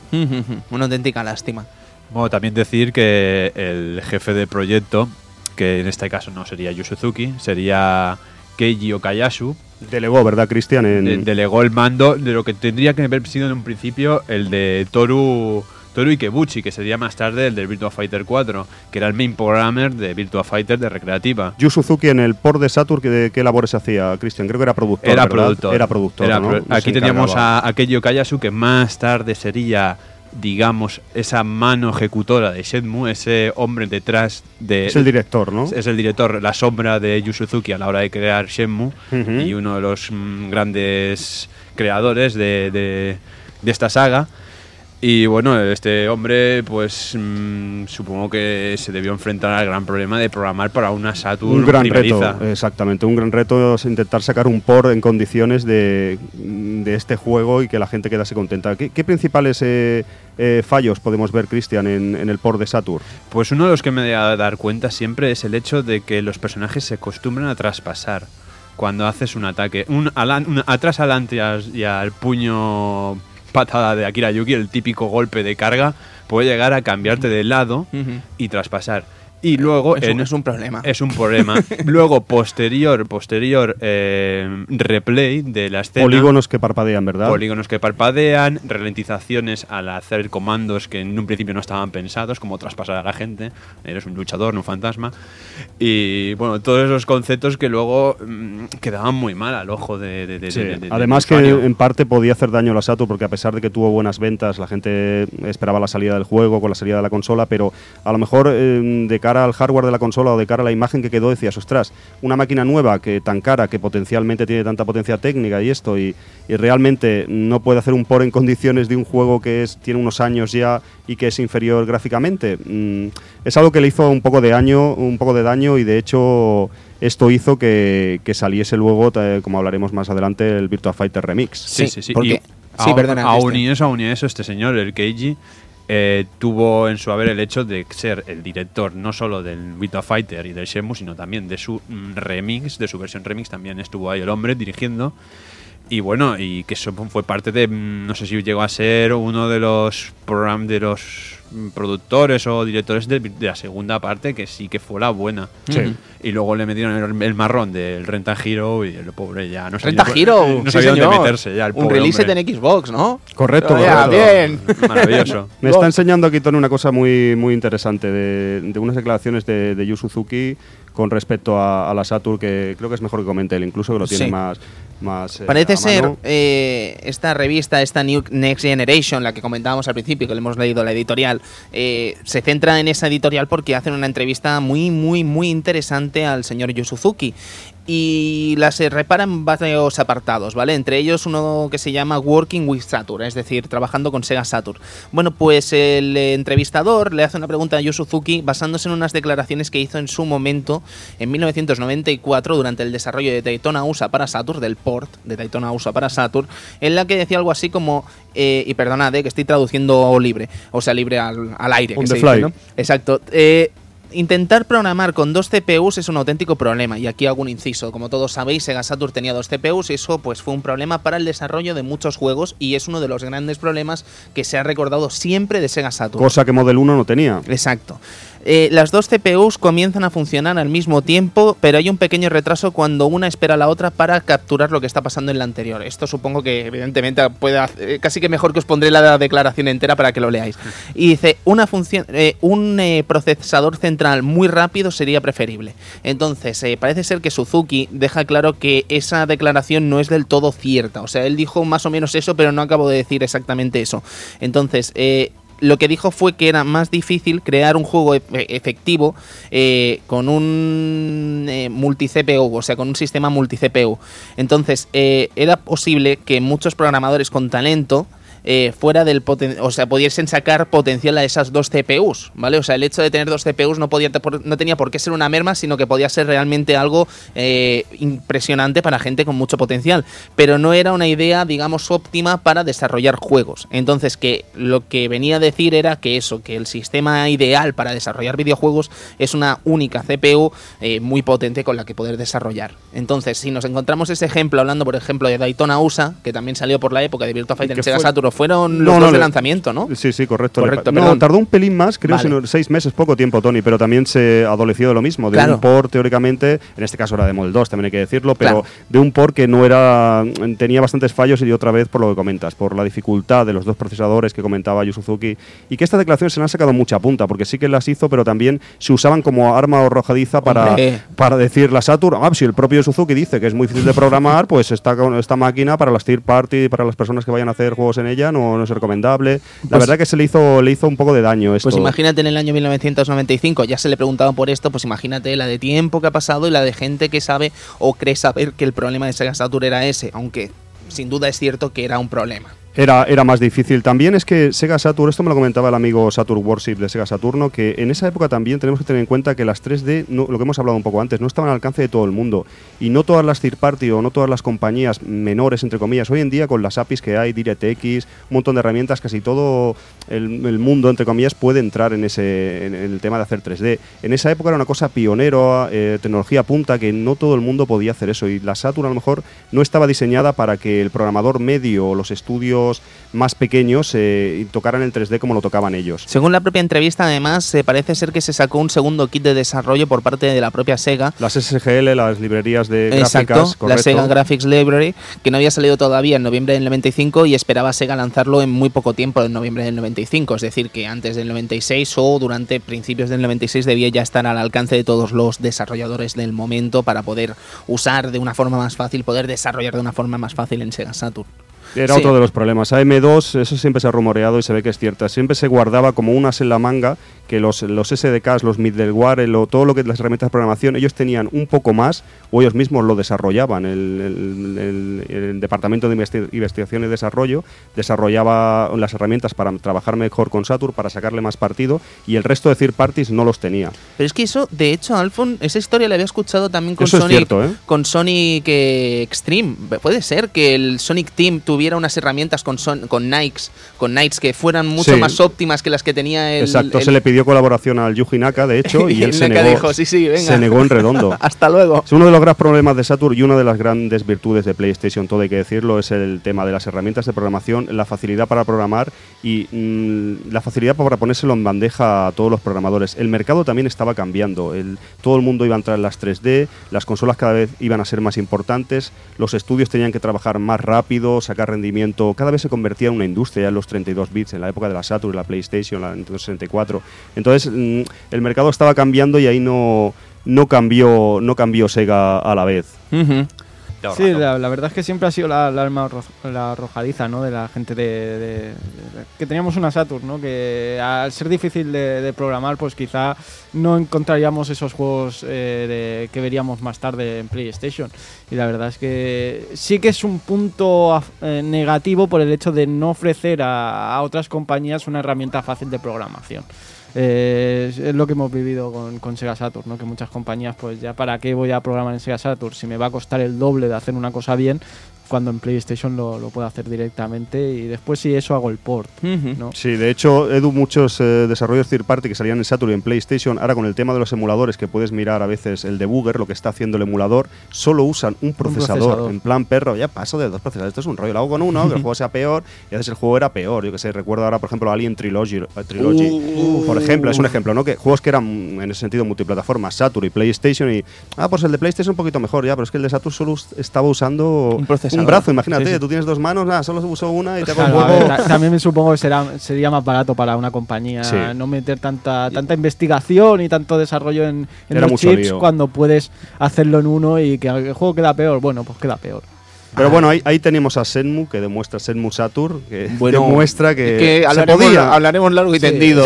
yo creo que ese era, el principal problema, ¿no? que muy pocas compañías sabían aprovechar bien el, el, estilo de los, de los dos procesadores y quizás Sega era la que más podía sacarle rendimiento a este tema. Estoy totalmente de acuerdo. Para cerrarlo del por a Saturn, es eso, es un juego muy bueno, es un por un juego que vendió mucho y que empujó, dio un empujón de venta, sobre todo en Japón, muy importante a la Sega Saturn, pero lo que decís, es un poco inferior a la máquina y generó un poco, ya empañó un poco la imagen de la Sega Saturn al no poder hacer un port eh, lo suficientemente bueno de la máquina cuando teóricamente la máquina original, el Model 1 era inferior. Sí sí, sí, Y más triste es lo posteriori. ¿Qué, ¿Qué, pasó posteriori? Posteriori de la versión de Sega Saturn, que sacaron la versión de 32X, que resultó ser mm, mejor versión que la versión de Saturn a, a niveles gráficos, pero sí que, sé que fue mejor construida. Eh, lo sorprendente de todo eso es que, claro, es que es otra historia larguísima. La relación Sega Saturn con 32X. Es una historia larguísima. Y el hecho. Sega América contra Sega Japón. los malos entendidos que no, que era. Malos entendidos. O sea, mal entendido, Edu, es que yo venga tarde porque hemos quedado a una hora que pensábamos que era. ¿Sabes? Eso es un malentendido. O sea, que yo llegué tarde. Y ya puede haber hostias. El hecho de que Sega Japón esté operando a escondidas de Sega América para desarrollar Sega Saturn mientras Sega América le está presentando ese mismo día Sega Japón 32X y Sega Japón no le dice nada, y a las pocas semanas se envían ya lo que vendría a ser el, desarrollo de Sega Saturn y se quedan en Braga, Sega América, desarrollando 32X y a punto de lanzarla al mercado, eso no es un malentendido. es un eso es, un mal rollo. Un problema, un problema gordísimo. Y la versión de 32X, chicos, pues evidentemente se hizo francamente bien. O sea, es que de 32X nos podemos reír todo lo que queramos, pero 32X podrá decir que tiene un Virtua Fighter más que digno. ¿eh? De la 32X podemos decir que tiene un Virtua Fighter digno y un Star Wars bastante digno también, dentro de lo que cabe. Y por lo que estaba viendo de los primeros juegos de Model 1, están en la 32X una buena parte. Virtua Racing también es cierto. 32X se le podía haber sacado, como decís, este, esta batalla Sega América, Sega Japón y todo, todo lo que pasó con los addons de Sega post Mega Drive. pero es una historia que valdría la pena realmente eh, verla bien ¿sabes? Estudiarla bien, porque es que es tan extraña que no debe ser del todo así. Tiene que fallar algo en esta historia, ¿sabes? tiene que haber algo que no entendemos. Es extraña. Sí, sí, sí. A ver si el Funs, con su nuevo libro de Sega, que se ha comprado, que tiene una pinta espectacular, me lo deja y echamos un vistazo a esa historia. Pero a Alphonse sí, 32X se le podría haber sacado más partido, pero es que casi, casi estaba condenada a morir. Sí, sí, no, pero Sega 32X eh, tenía una capacidad más, pero claro, el, mercado empujaba, llegaba la 3DO, llegaba la PlayStation, el tema de, por otro lado, desarrollando la Sega Saturn. Pero en el caso este de Virtua Fighter para 32X, como decía, es un port más que digno. El tema de si es mejor o no que Saturn, bueno, gente que considera que sí, yo tampoco estoy tan de acuerdo. Yo tampoco. Por ¿eh? supuesto, sabemos que tiene recortes. El número de polígonos de los personajes, evidentemente, mengua de respecto a la versión de Saturn y la, versión de, arcade. Y luego hay una cosa muy curiosa que no me había dado cuenta que he estado mirando, que no sé si os habéis fijado, hay un doble cuerpo.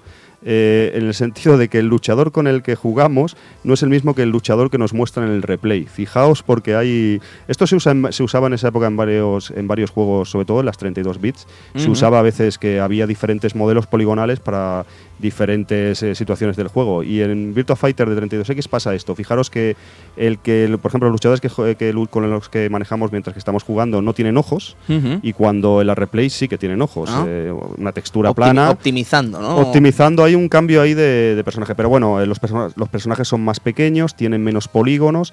Pero por ejemplo, lo comentaba Cristian, no parpadean, no tiene tantos problemas de clipping o de algunos problemas de construcción de poligonal. Eso está mejorado en 32X. la música es más que digna. La jugabilidad, a lo mejor Edu puede decir, es incluso dicen un poquito más pulida o mejor que, que Sega Saturn. Es, mucho, es mucho más limpio el juego. ¿eh? Exacto. Yo creo que es la palabra, ¿eh? es limpio. Es limpio, limpio. El, hecho de que parece que tenga una caja de colisión, que el personaje no vaya traspasar al otro en algunos momentos, que era lo que el gran fallo que tenía la versión de, de Sega Saturn era este, que a veces pues te hacía un poco injugable el tema de que me está traspasando el personaje y debería haber dado el golpe. En este caso pues no pasaba, entonces te, te da la sensación que estás jugando algo sólido, algo que, sabes que estás pegando. Es un port muy digno, sabemos que está mm, técnicamente de Model 1 a 32X, pues eh, es complicado. claro, tiene que ser un port con recorte, pero estamos hablando de un port más que digno y que deja un poco, sonroja un poco a lo mejor al port de Sega Saturn cuando debería haber sido mejor. Y eso es la versión. Tiene, tiene además, ahora que me estoy acordando, tiene un modo, no sé si lo recordáis, tiene un modo que es una pequeña añadido, pero torneo. Torneo. Sí. Que oye, pues mira, ah. también se puede cambiar las dimensiones del ring, se podían cambiar en el de ah, No lo recuerdo. en el, eh, mediante truco se podía cambiar. Ah, en, el 32X creo que era directo. O, oye, a lo mejor estoy dando la patata y me estoy hablando del remix, que es el que puede cambiar. Ahora, ahora lo tocaremos, eh, Cristian. Yo creo que sí, eh, más bien era el remix. Sí, el que tiene el modo ranking también. El de 32X tiene, tiene esos extras también que no dejan de ser interesantes. En definitiva, un por muy bueno, uno de los mejores juegos del sistema. no es por tampoco hay muchos, pero bueno, es un juego bastante bueno, un por bastante. decir que tenías un Virtua Fighter bien. Ahí está, ahí está. Eso es importante. Virtua Fighter eh, ha salido en varios lados, porque en Gear tenía, tenía una versión que no sabía si era el 1 o era el 2, pero estaba basado en la serie de animación. Sí, sí. Pero no dejaba de ser un Virtua Fighter. Que tenía modo historia. ¿eh? Tenía modo historia. Que tenía modo historia. Bueno, recreaban lo que, lo que pasaba en la, serie de animación. Ahora, después hablamos de la serie hablamos de, de, todo, todo esto que, generó Virtua Fighter, ¿no? Pero que teníamos esa versión también en Game Gear, que no estaba del todo mal, ojo, también se dejaba jugar bastante bien. Bueno. No, era lo mismo que el arcade, evidentemente, ni que la versión de 32X, pero ahí estaba. ¿eh? Sí, sí, pues podemos hablar de esa versión remix, ¿no? Una versión remix que no sé, Alfon, si me podrás confirmar, pero yo tenía entendido que esta versión le regalaron a todos los poseedores de Virtua Fighter en Japón con Sega, o que tenían Sega Saturn y Virtua Fighter. O sea, fue una especie de. Eso tenía entendido, que fue una especie de, de disculpa por parte de Sega por el porque se hizo de Virtua Fighter 1. Me gustaría investigarlo más. Pues lo desconocía, pero es un poco de reconocer por parte de Sega el apresurado del lanzamiento de la Sega Saturn y el apresurado porque el apresurado lo, tenía que estar los juegos de salida en las tiendas ese día y eh, propició los fallos. También pasó, como comentábamos antes, algo similar con Daytona, que tuvieron que sacar, el Daytona CCE. Y creo que Daytona USA está bastante peor que Virtua Fighter, ¿eh? Es que es complicado. Que Daytona USA tiene. Pero es que es, claro, es Model 2. Ya, ya, ya. Claro, también eso hay que, tenerlo, hay que, tenerlo en cuenta, eso también, evidentemente. Igualmente, el Virtua Fighter Remix contaba con la colaboración de un equipo de desarrollo que se llamaba el Remix Team que dicen las fuentes que.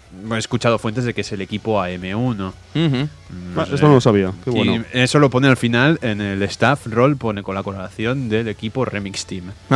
Un equipo que se llama Remix Team es, es, como el fontanero que viene a arreglarte a casa lo que los demás han hecho mal. Sí, sí. También podemos señalar que brevemente que Virtua Fighter Remix salió en arcade. No sé si lo sabéis también. Ah, no, no lo sabía. Sí, ah. creo que el madre, mm, el título, por así decirlo, de inicio es el de Sega Saturn, como comentáis, pero salió en STV, en Sega Titan, que es el, arcade que es prácticamente idéntico a una Sega Saturn. Está, en, está en arcade. De hecho, es la placa de Virtua Fighter Kids, ¿no? Hemos mirado Sí, antes. correcto. Sí, porque Sí, Virtua sí. Fighter Kids no salió en Model 2 ni en Model 1, o sea, que es la que salió el Virtua Fighter Por eso el port también de Sega De Saturn de Virtua eh, Fighter Kids es, es, bastante eh, bueno, es bueno. fácil de hacer, o como Dinamite Deca, o algunos que eran de STV, sí que Oh, Dynamite Deca. Dios pasar a la Dios Sega Saturn sí que, pero claro, de Model 2 a Sega Saturn Ya, eh, es ya. más complicado, Sí, es sí. más, eh, Por supuesto, pero En este Virtua definitiva- Fighter Remix, francamente bien. Sí, Virtua Fighter Remix, ¿qué podríamos reseñar, Tony? De? Primero, el cambio que tienen las caras, ¿no? Podríamos decir. O sea, le han pegado un lavado de cara y nunca mejor dicho, bastante interesante. Sobre ¿no? todo lo más Sí, importante de eso, como comentas, que so- tienen texturas. Sí, Eh, sí, es sí, una sí. especie de. Está entre Virtua Fighter 1 y Virtua Fighter 2. Sí, como comentábamos antes, Model 1 no podías ah,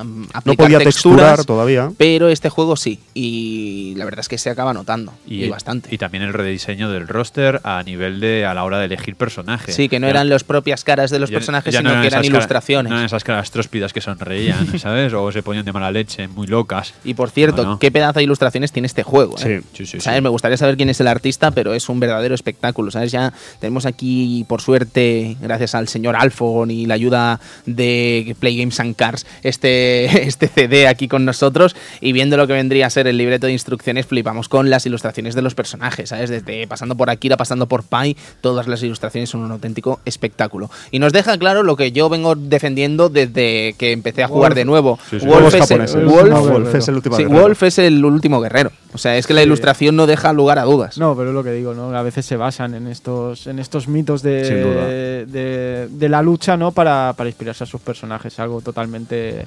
válido y que lo hemos visto muchas veces. Pues, pues, pues cuéntame lo del AU, nen. Lo del lago. Ay, No, papá, ay, tío, no, es que no lo, pai. no lo dudo, ¿eh? No lo dudo. No lo, dudo. No, lo dudes, es que tienen las mismas entradas. Vemos es que- similitudes. aquí, Igualmente vemos me parece que es un art- era un, un actor chino, ¿no? También. ¿sabes? No te extrañes que, a Eh, ver, si sabemos algo, sí. es que Akira Toriyama todo, o prácticamente Las todo, está inspirado en todo. ¿Sabes? Sí, es sí. que fíjate, además, en la parte de la de Red Ribbon. eh, O sea, la parte de la Red Ribbon, no, Toriyama se basa en todo. ¿Sabes? Desde Schwarzenegger, desde Frankenstein, desde probablemente este hipotético actor chino que no sabemos ahora mismo el nombre, que se basó para hacer Tao Pai Pai. Es que es muy probable. Muy No, probable. Y también se dicen de, de muchos otros. eh, lo que pasa es que no ahora mismo no, no me acuerdo. Pero por ejemplo, Jeffrey había un luchador que también eh, era semejante a, a Jeffrey y que también ha salido en otros esti- en otro tipo de juegos. También han salido ese personaje, eh, ese, ese luchador de, de otra manera, ¿no?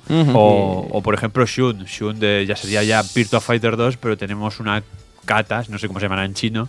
Tenemos una demostración en el Virtua Fighter 2 que es clavadita a la que hace el maestro en Drunken Master de la película de Jackie Chan. Sí, bueno, de, de es hecho ese, clavada. ese- ese maestro lo, lo- lo hemos visto representado en muchos juegos, en, Sí. en KOF con Chin, por ejemplo. y- Tekken.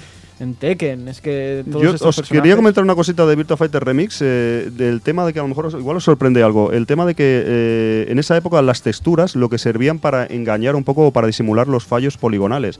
Porque estamos hablando, como decimos, que el 1 no tenía texturas y que este remix, esta reedición del 1 sí que lo tenía. Y es que no sé si sabéis, pero creo que el Virtua Fighter Remix, los personajes tienen menos polígonos que Virtua Fighter 1 de arcade. Cuando un juego que salió No, no, después, no. y teóricamente sí, pues tiene, Eso- se ve que el Polygon Count es, eh, es inferior, pero claro, gracias a la textura, Sí, sí, sí. sí. De hecho, hace. en- eh, para que veáis en lo que engaña y lo que componía la textura en había, esa época. había un juego en- de la última jornada de, de Play 2, el Final Fantasy 12. Ujú. Me acuerdo cuando salía eso que decían va a tener menos polígonos que el ¡Uh, 10. qué y, to- mierda! y todos nos echábamos las manos a la cabeza diciendo ¿qué dices? ¿Cómo puede ser? ¿Cómo puede ¿Cómo puede ser? Y después salió que gráficamente era mucho mejor. ¿no? Para que veáis que el 3D, A claro, ver, es- lo que hacías era optimizar Claro. esos pocos eh, pol- esos polígonos que no usabas para, por ejemplo, meter más gente en el escenario. Y el resultado de Final Fantasy XII está a la luz de. técnicamente al menos está a la luz. Ahora que habéis hablado de polígonos, una cosa que queríamos comentar, creo que hablamos antes, se nos ha escapado. Eh, mm, como sabéis, Virtua Fighter, el de arcade, eh, no usa polígonos, eh, no usa triángulos, usa cuadrados. Eso no sé si lo hemos comentado. No, eso no lo No, hemos no. comentado. Usa Alfa. quads. Entonces, es una cosa que también, recogiendo un poco el testigo con el tema de la Saturn, este Virtua Fighter Remix o Virtua Fighter 1, el, el hecho de que eh, tenían problemas eh, otros juegos o otros, el estándar, por así decirlo, de la industria en 3D, eh, la figura más primitiva a la hora de construir un personaje, una malla poligonal, para mover- moverlo en real time, era un triángulo o un polígono. Sin embargo, Sega pues usaba eh, cuadrados. usaba, sí, sí, Virtua Fighter usa cuadrados, el de Saturn también, pero sin embargo hay muchos juegos que se iban a aportar para para Saturn o para máquinas de Sega de, de Sí, ese sí. estilo que claro que eran con puzzle- triángulos claro por ejemplo creo que Tomb Raider el primero también usaba ¿Ah, sí? usaba quads usaba Hostia. Usaba cuadrados. Hostia, pues es un dato muy interesante Mira, eh, que nos ayuda también. Como los tenían los de Sega, ¿eh? Sí, sí, cuadrados. Tenían cuadrados. los cuadrados. ni No, pero es una cosa curiosa porque se ve que eh, es más fácil o es más versátil construir con cuadrados que con, con triángulos. ¿Sí? Se ve- siempre- Yo, soy, como sabéis, no tengo ni, ni idea de 3D, hago Cuando como que sea algo. hemos juntado aquí. Hago como que sea algo, no, pero se ve que lo que pasa es que la industria lo tiró por ahí, la serie de librerías o de estándares que se crearon desde esa época que todavía a lo mejor colean hasta hoy en día y siempre se ha usado, bueno, luego hay, a lo mejor hay figuras poligonales o figuras de construcción más avanzadas como son los NURBS o no sé, hoy en día la cosa ha avanzado tantísimo que... Pero se ve que los cuadrados hubieran sido más versátiles, pero bueno, se tomó esa, ese estándar. estándar y ya todo el mundo pues usaba triángulos o polis, polígonos.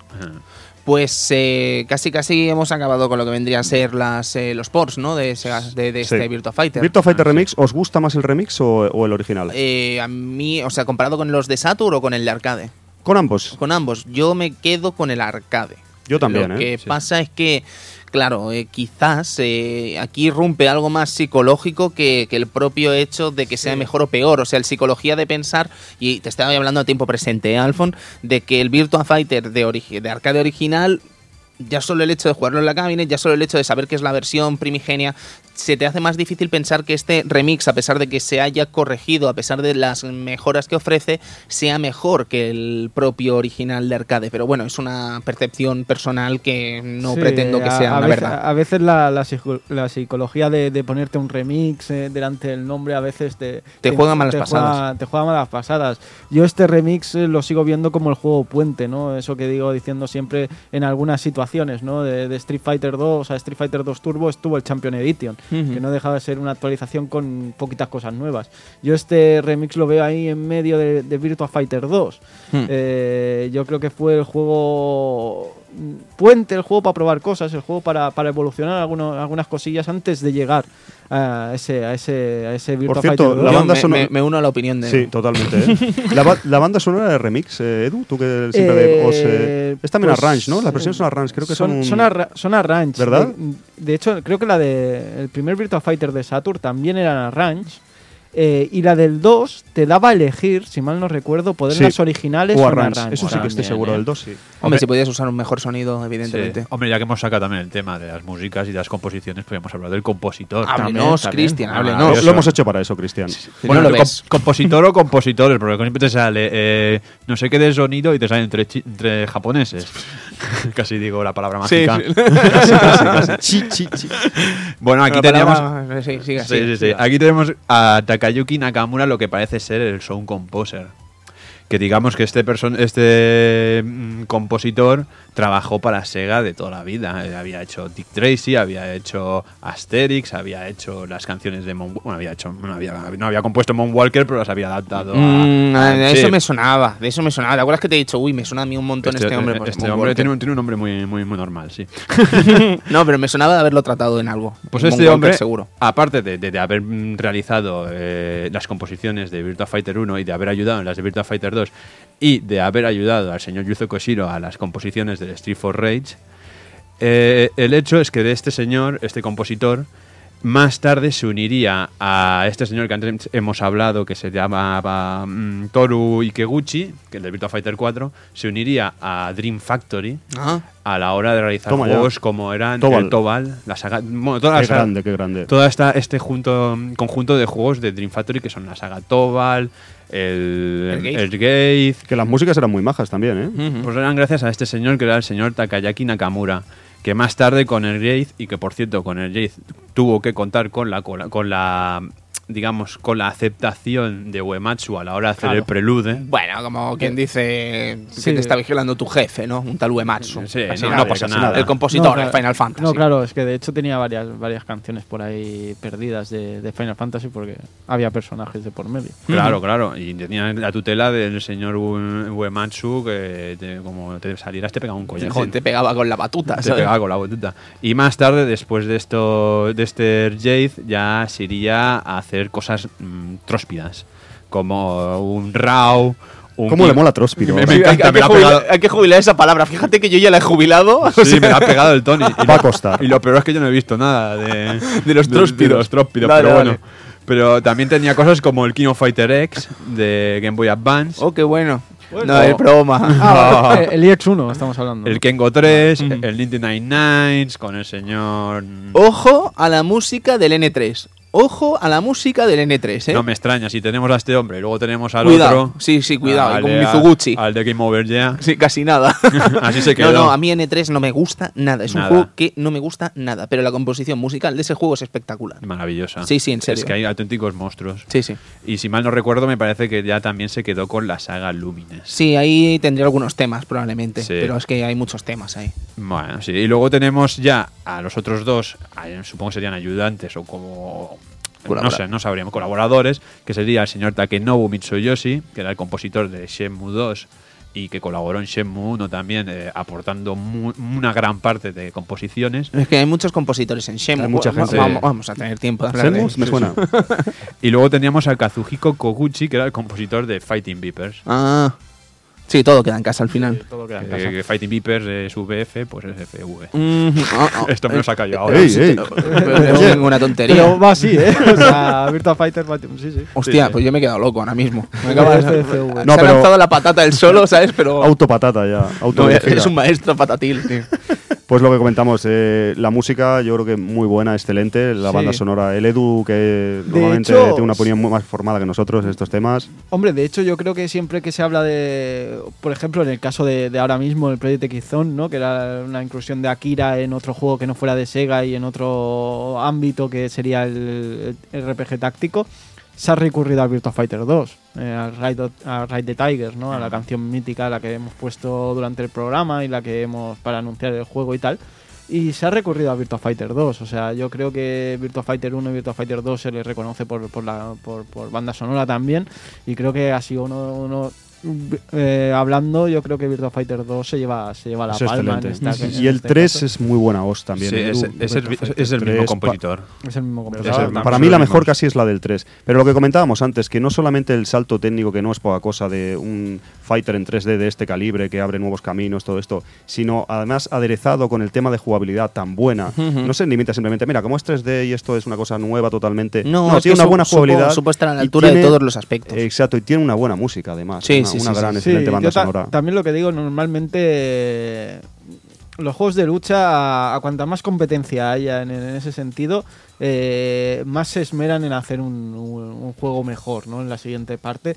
Yo creo que Sega aquí ya iba viendo que, podía haber que, puede, que podía tener una competencia difícil y que se tenía que, ir mejorando poco a poco. De hecho, en palabras de, de Jarada, ¿no? En, en un documental de, Tekken decía que normalmente los juegos de lucha, más que competir, se retroalimentaban unos de los otros para, para, ir, para ir haciendo cada vez algo mejor, reuniendo todas estas características. Y yo creo que en este caso Sega sabía bien dónde, dónde pisaba y con Namco y, y dentro de poco Tecmo que se, se uniría con ese de Alive más o menos sabía, sabía qué tenía que hacer y cómo ir mejorando todo, en todos sus aspectos. estoy muy de acuerdo con eso, estoy muy de acuerdo con eso. Se nos olvida, Tony, un port, creo, ahora que estoy acordándome. ¿Cuál es? Nos hemos dejado el de PC, como una ah, pequeña reseña que puede hacer Edu también. Sí, el port de PC que, que, que, no era Virtua Fighter 1, como bien ponía, eh, siempre se le había llamado Virtua Fighter PC, pero no era más que Virtua Fighter Remix en este caso. Es el remix en PC. ¿Qué tal está, Edu? ¿No? ¿Qué tal está? Está bien, es un juego como lo, normalmente sí, siempre que ha habido una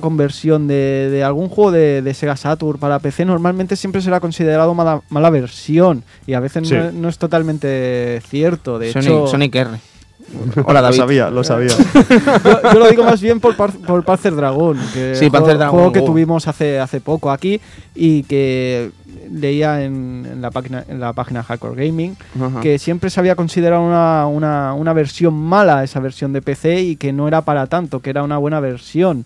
Y yo creo que Virtua Fighter juega también en esta división, ¿no? En división de que siempre se ha considerado mala, pero no lo es para tanto. Quizá a lo mejor era otra época, era difícil tener PCs optimizados para poder jugarlos, etcétera, etcétera, y hacía que la experiencia no fuera tan, tan agradable. Tan positiva, ¿no? Pero ahora jugarlos, pues parecen que están mejor. Pero es realmente estúpido que si es el remix, Edu, ¿por qué ponen la carátula y pone Virtua Fighter? Y la carátula es de Virtua muy Fighter. curioso eso, pero creo que estúpido, ¿no? Pasó, no pasó también con el Sonic 3 eso.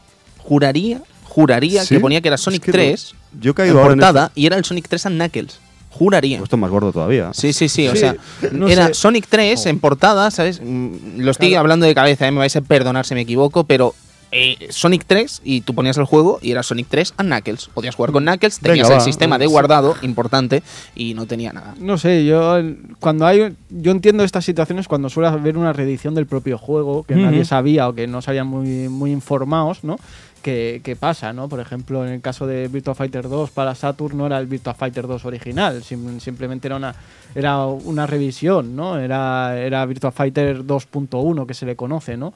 Y después que antes de Virtua Fighter 2 hubo versión A, versión B, hasta llegar el 2.1 y lo que llegó en Saturn era el 2.1. Y con Se podía seleccionar el normal y el 2.1 y, y sí. y con Tekken pa- últimamente pasaba lo mismo, ¿no? Ese. Tekken 6 que llegó aquí que era, que era otro Tekken, era, no era el Tekken 6 original, sino era el- la, la reversión, ¿no? Pues yo- en, ese, en esos casos sí que lo puedo llegar a entender porque no has visto la primera, la primera entrega, ¿no? Esa primera parte. Pero en este caso, cuando Yo no lo es entiendo, totalmente exacto. diferente. Y y- esto de Sega PC lo podríamos hablar un día, pero es un poco, no sé, es un poco, yo Mucha creo que fue un gente- resbalón de Sega importante. He leído ¿eh? mucho al respecto, bueno, no mucho tampoco, pero he leído bastante al respecto de este Sega PC y mucha gente lo sitúa como la pérdida de identidad de Sega. Exacto, es el principio del fin en es ese el principio, sentido mucha de gente salir piensa que de es su parcela. Exacto, mucha gente piensa que es el principio del fin de Sega, es decir, perder la identidad de su máquina, en este caso Sega Saturn, Mega Drive, etcétera, eh, de cara a las conversiones a un sistema doméstico como podría ser el PC. ¿Vale? Y mucha gente coincide en que ese fue el principio del fin y el principio de la falta de identidad de Sega. Claro, es como si ahora, por ejemplo, Nintendo, el último Mario, venga, lo vamos a sacar en PC también. Venga, Mm. sí vendemos más, sí vendes más, pero pierdes esa exclusividad Sí, que tienes sí. en tu máquina. En ese esa- caso sí. Sí, pero bueno, estamos hablando de Sega, una compañía que, vamos a decirlo claro, se ha prostituido toda la se vida. ha prostituido toda se la vida. prostituido algunos con los aspectos. primeros con juegos. Sonic, con Sonic, por ejemplo, se prostituyó Pero en esa época, es lo que dice Tony, todavía es como Nintendo, tenía sus exclusividades que no sale de sus máquinas. ¿Tú quieres jugar Sí. esto de Sega? Al Pues en arcade o en, o en, su consola de Sega. Pero no tú de ahí. fíjate, fíjate lo que estaba haciendo Nintendo con Mario en ese momento y lo que estaba haciendo Sega con Sonic en ese momento, ¿vale? O sea, mientras Mario, dejando de lado cosas como eh, Mario is Missing y demás juegos que eh, casi casi lo que hicieron fue cerrar las puertas de forma blindada de cara al futuro del personaje Mario, eh, lejos de las manos de la propia Nintendo, Sega en cambio estaba brindando su personaje y su mundo, ¿vale? Ya no solo el propio Sonic, sino personajes como Tails para el desarrollo de juegos de, de calidad más bien poco,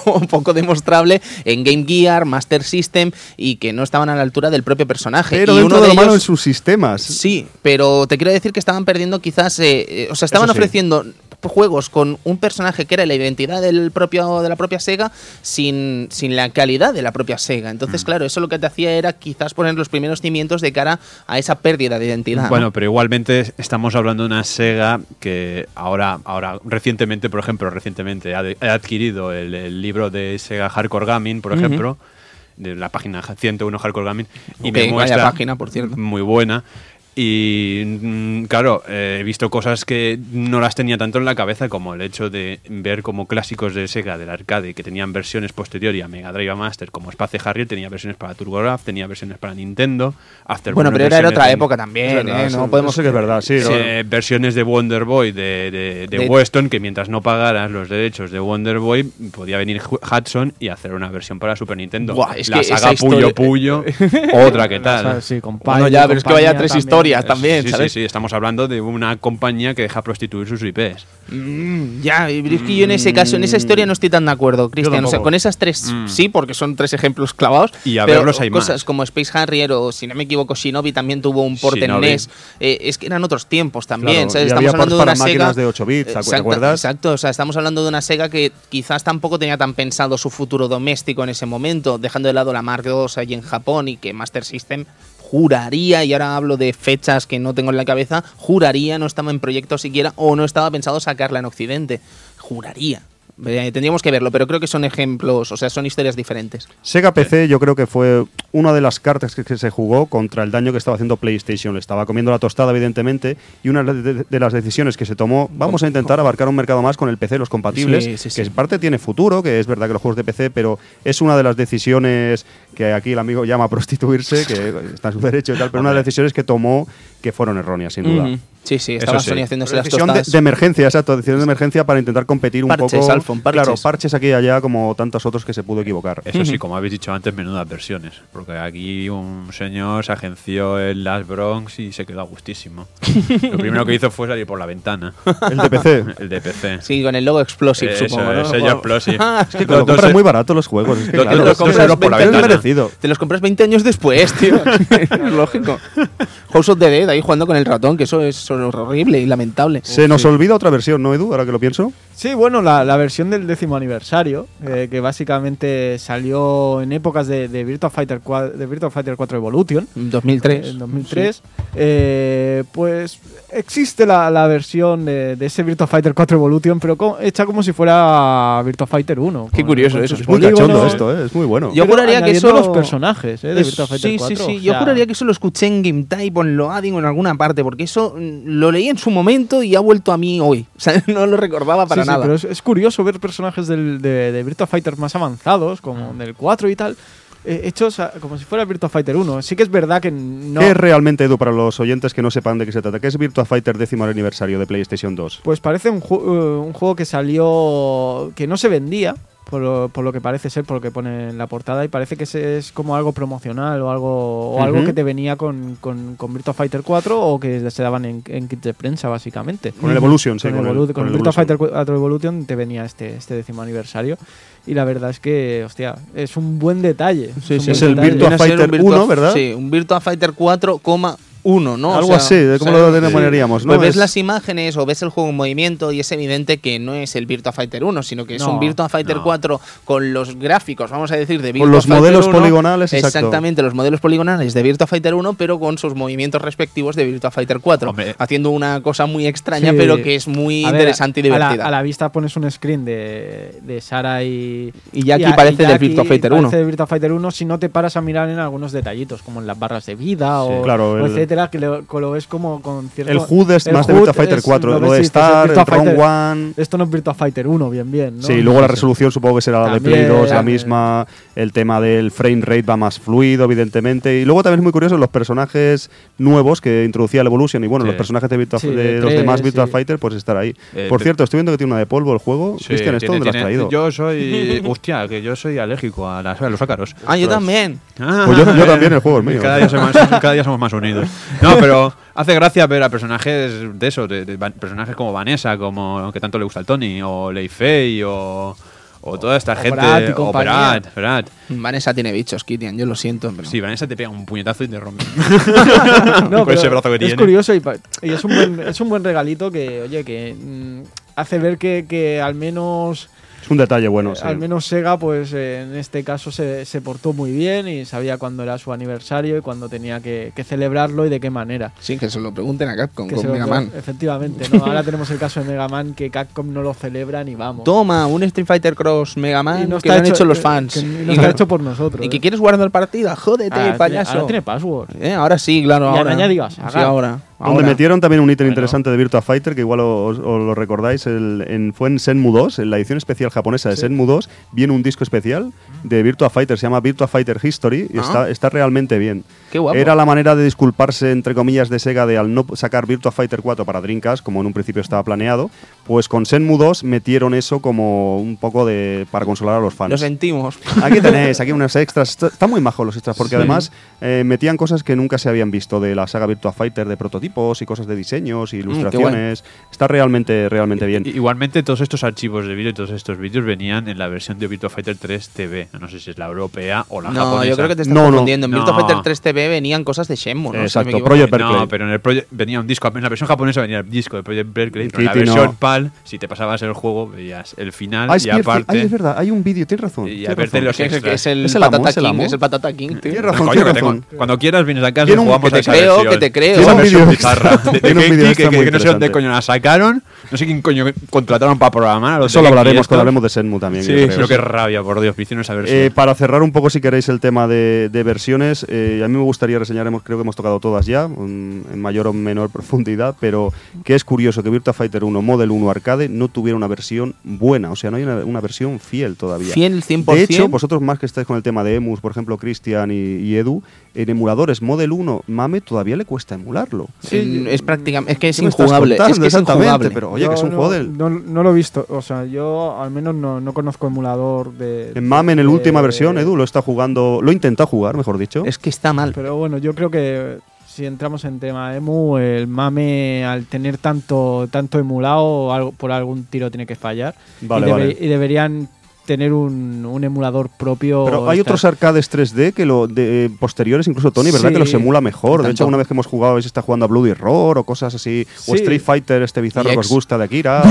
Bizarro, Exactamente. cabrón. Y lo emula mejor, ¿no? Es Sí, curioso que. Igual bueno, es el que- tema de, lo- de que- los es quads. que- Es que, de hecho el- hace nada, o por lo menos eh, ahora lo, lo he podido, lo he podido comprobar, eh, hay, hay emulador específico de Model 2.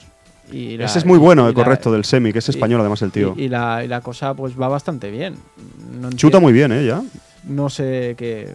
Simplemente. De Model a- 1 no hay, ¿no, Edu, creo? 1, eh, yo disfrutar de Virtua Fighter 1, No se puede jugar. tal, tal y como era el arcade, es muy difícil. Mm, Cómprate el arcade. Sí, O sea- o, o en el Game Lab tuvimos la suerte de Sí, jugar a un eh, Virtua Fighter original. En- en- bueno, en Factory Arcade. Ah, que- ah, era Factory lo Arcade, es lo verdad. tiene a la venta, es lo verdad, tiene a la venta el, Sí. el- el mueble y el juego. Si lo queréis, oye, pues. ¿Cuánto Yo me quiero comprar una Model 2, pero una Model 1 no estaría mal, en serio, pero sin, el, sin el gabinete. sin Ajá. Es que claro, los cabines. Pero que bueno, es una cosa más de como curiosidad, un juego del año que es y todavía no existe un poro, no podemos jugarlo en, en condiciones. Yo creo que es una cosa, si cabe, a lo mejor Eh, eh, peculiar. que digna al juego también, Mm, sí. el salto tecnológico que hasta el día de hoy no Es- podemos es jugarlo en emulador. Es peculiar, con todo lo que tenemos ahora Es es, curioso. Y más sabiendo que dentro de lo que cabe siempre han habido.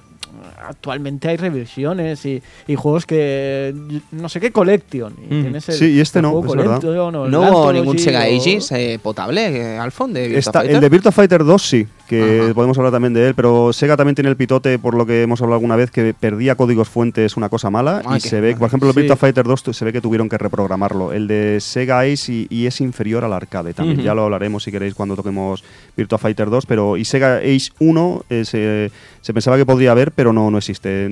Tenemos, eh, yo creo que sacó el décimo aniversario también de Play 2, que sería un poco el lo más cercano que pueda haber tal vez a al original que también claro no es No superior es en- por- tampoco lo es exacto de- es complicado Es muy sí. difícil jugar a Virtua Fighter 1 tal y como, como salió originalmente. exactamente mames ¿tú, tú lo has intentado Tony Sí, hombre, y tanto que lo he intentado, pero es que parece que incluso eh, Está mal, las físicas no están Las bien. físicas ¿qué hay debajo? porque se ven como objetos poligonales debajo Sí, sí, es sí, muy es rara. muy ¿Eso qué extraño es? y además puedes hasta atravesar el suelo y tal, ¿sabes? Que Oye, debe- tu mame va peor, ¿eh? Está, sí, sí, puede ser, pero está muy mal emulado, está muy mal emulado y creo que el hecho de que esté mal emulado incluso interviene en lo que vendría a ser los cálculos del propio juego. Seguramente. Hay cosas que no eran así. y Igual el tema de los quads tiene que ver porque a lo mejor lo emulan con unos drivers 3D de no sé, no sé, igual estoy hablando un poco Hmm. por hablar, pero igual es curioso que hablando de los ports que mm, sigue siendo el Sí, madre, sí. sigue siendo el El auténtico, el y bueno y punto, no se sí. puede jugar. No, Exactamente. es- es el- yo creo que es el único Virtua Fighter que no, no se puede jugar tal cual es la, la versión primeriza del juego. Pues eso dice mucho al final de lo que es Virtua Fighter.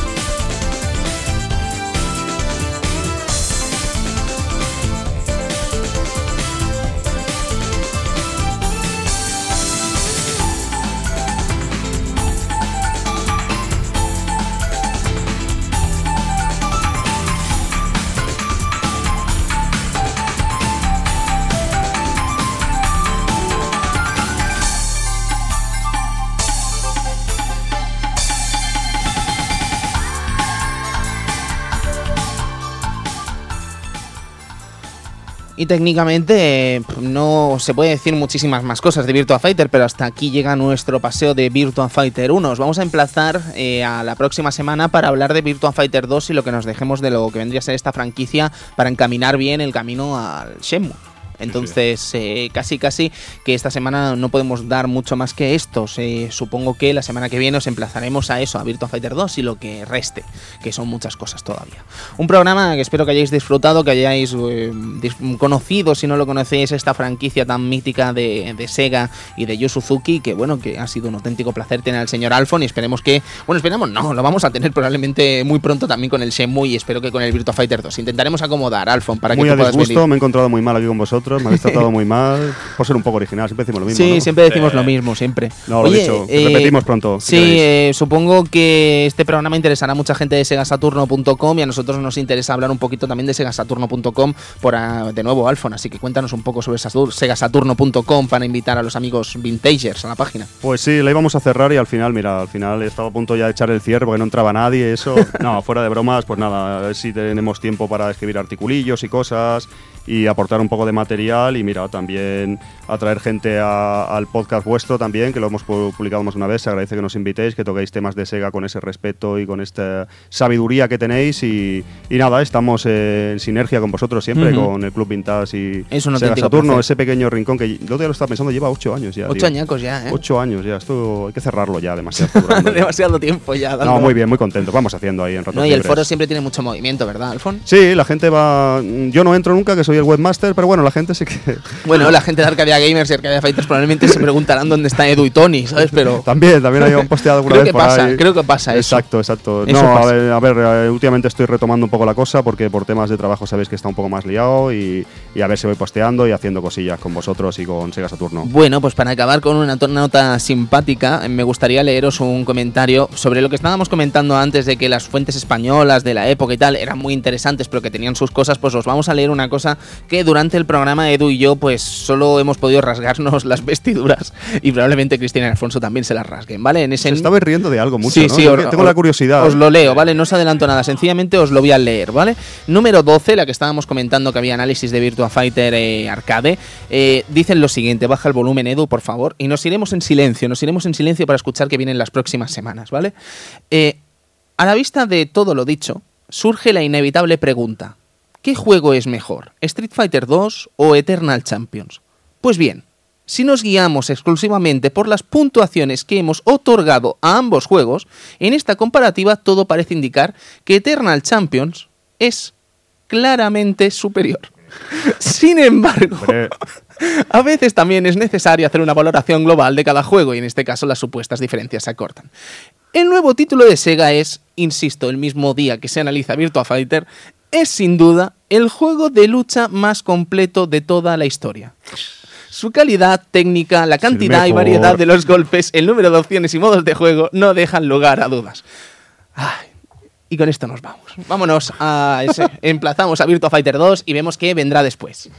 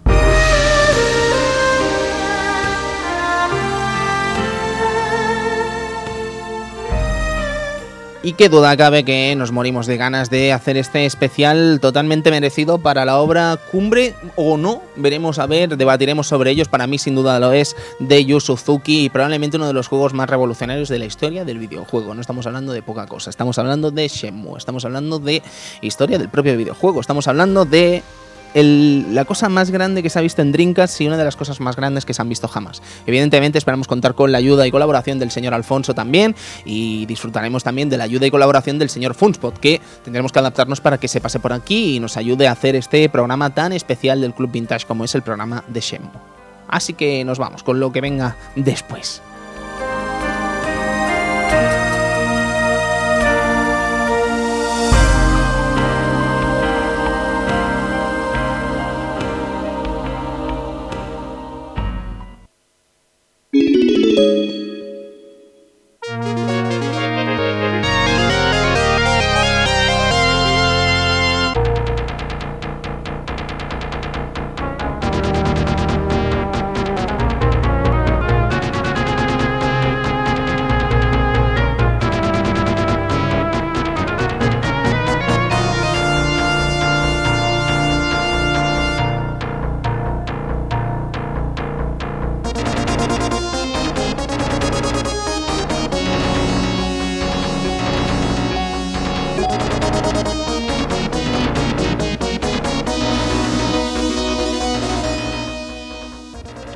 Edu Strider.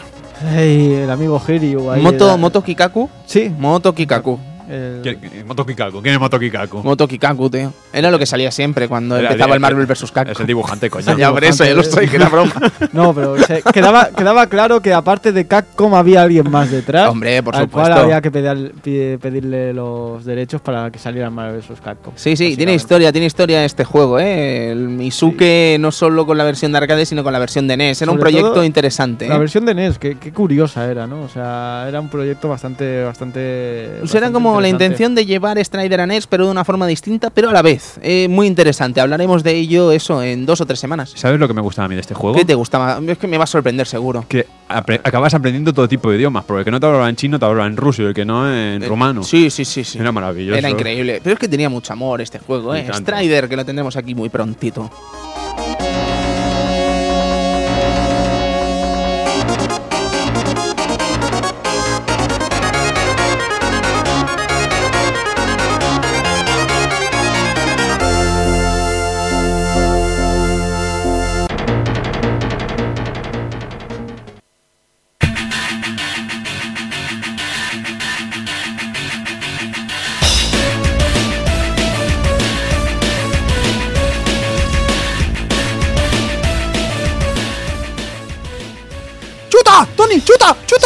Shot, shot, shot, shot, shot, de medio campo, da igual, venga, chuta. No, no pasa nada, Edu, no pasa nada, que sale la animación del portero.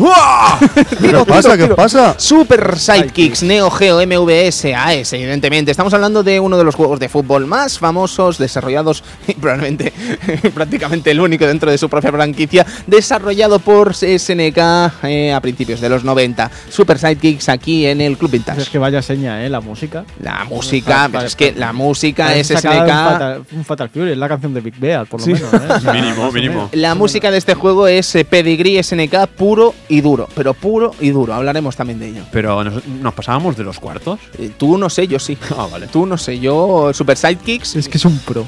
no es que sea un pro, es que gasté primero de periodismo en jugar al Super Sidekicks en la uni en clase. o sea, increíble. Fue, no, no, pero saqué matrículas y todo, fue bien. Vamos al final, vamos al ending.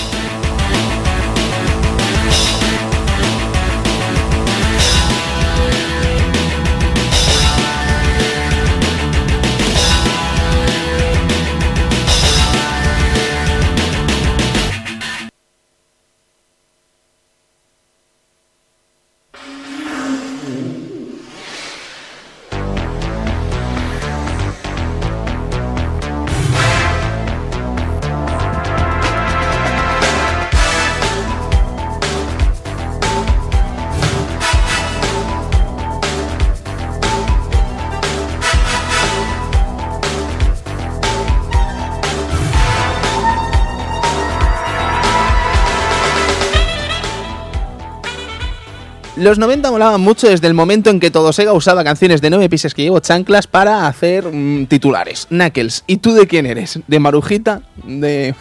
Qué grande. Bien, vamos a despedir el programa de hoy del Club Vintage. eh, pues con eso, con la despedida al señor Alfonso, que ha sido un auténtico placer que le tengamos hoy aquí. Gracias, Alfon. Os recordamos que os metéis en segasaturno.com y que podéis en Play Games and Cards, pues también sería estupendo. Y amigo Eduardo Polonio, que nos vamos esta semana.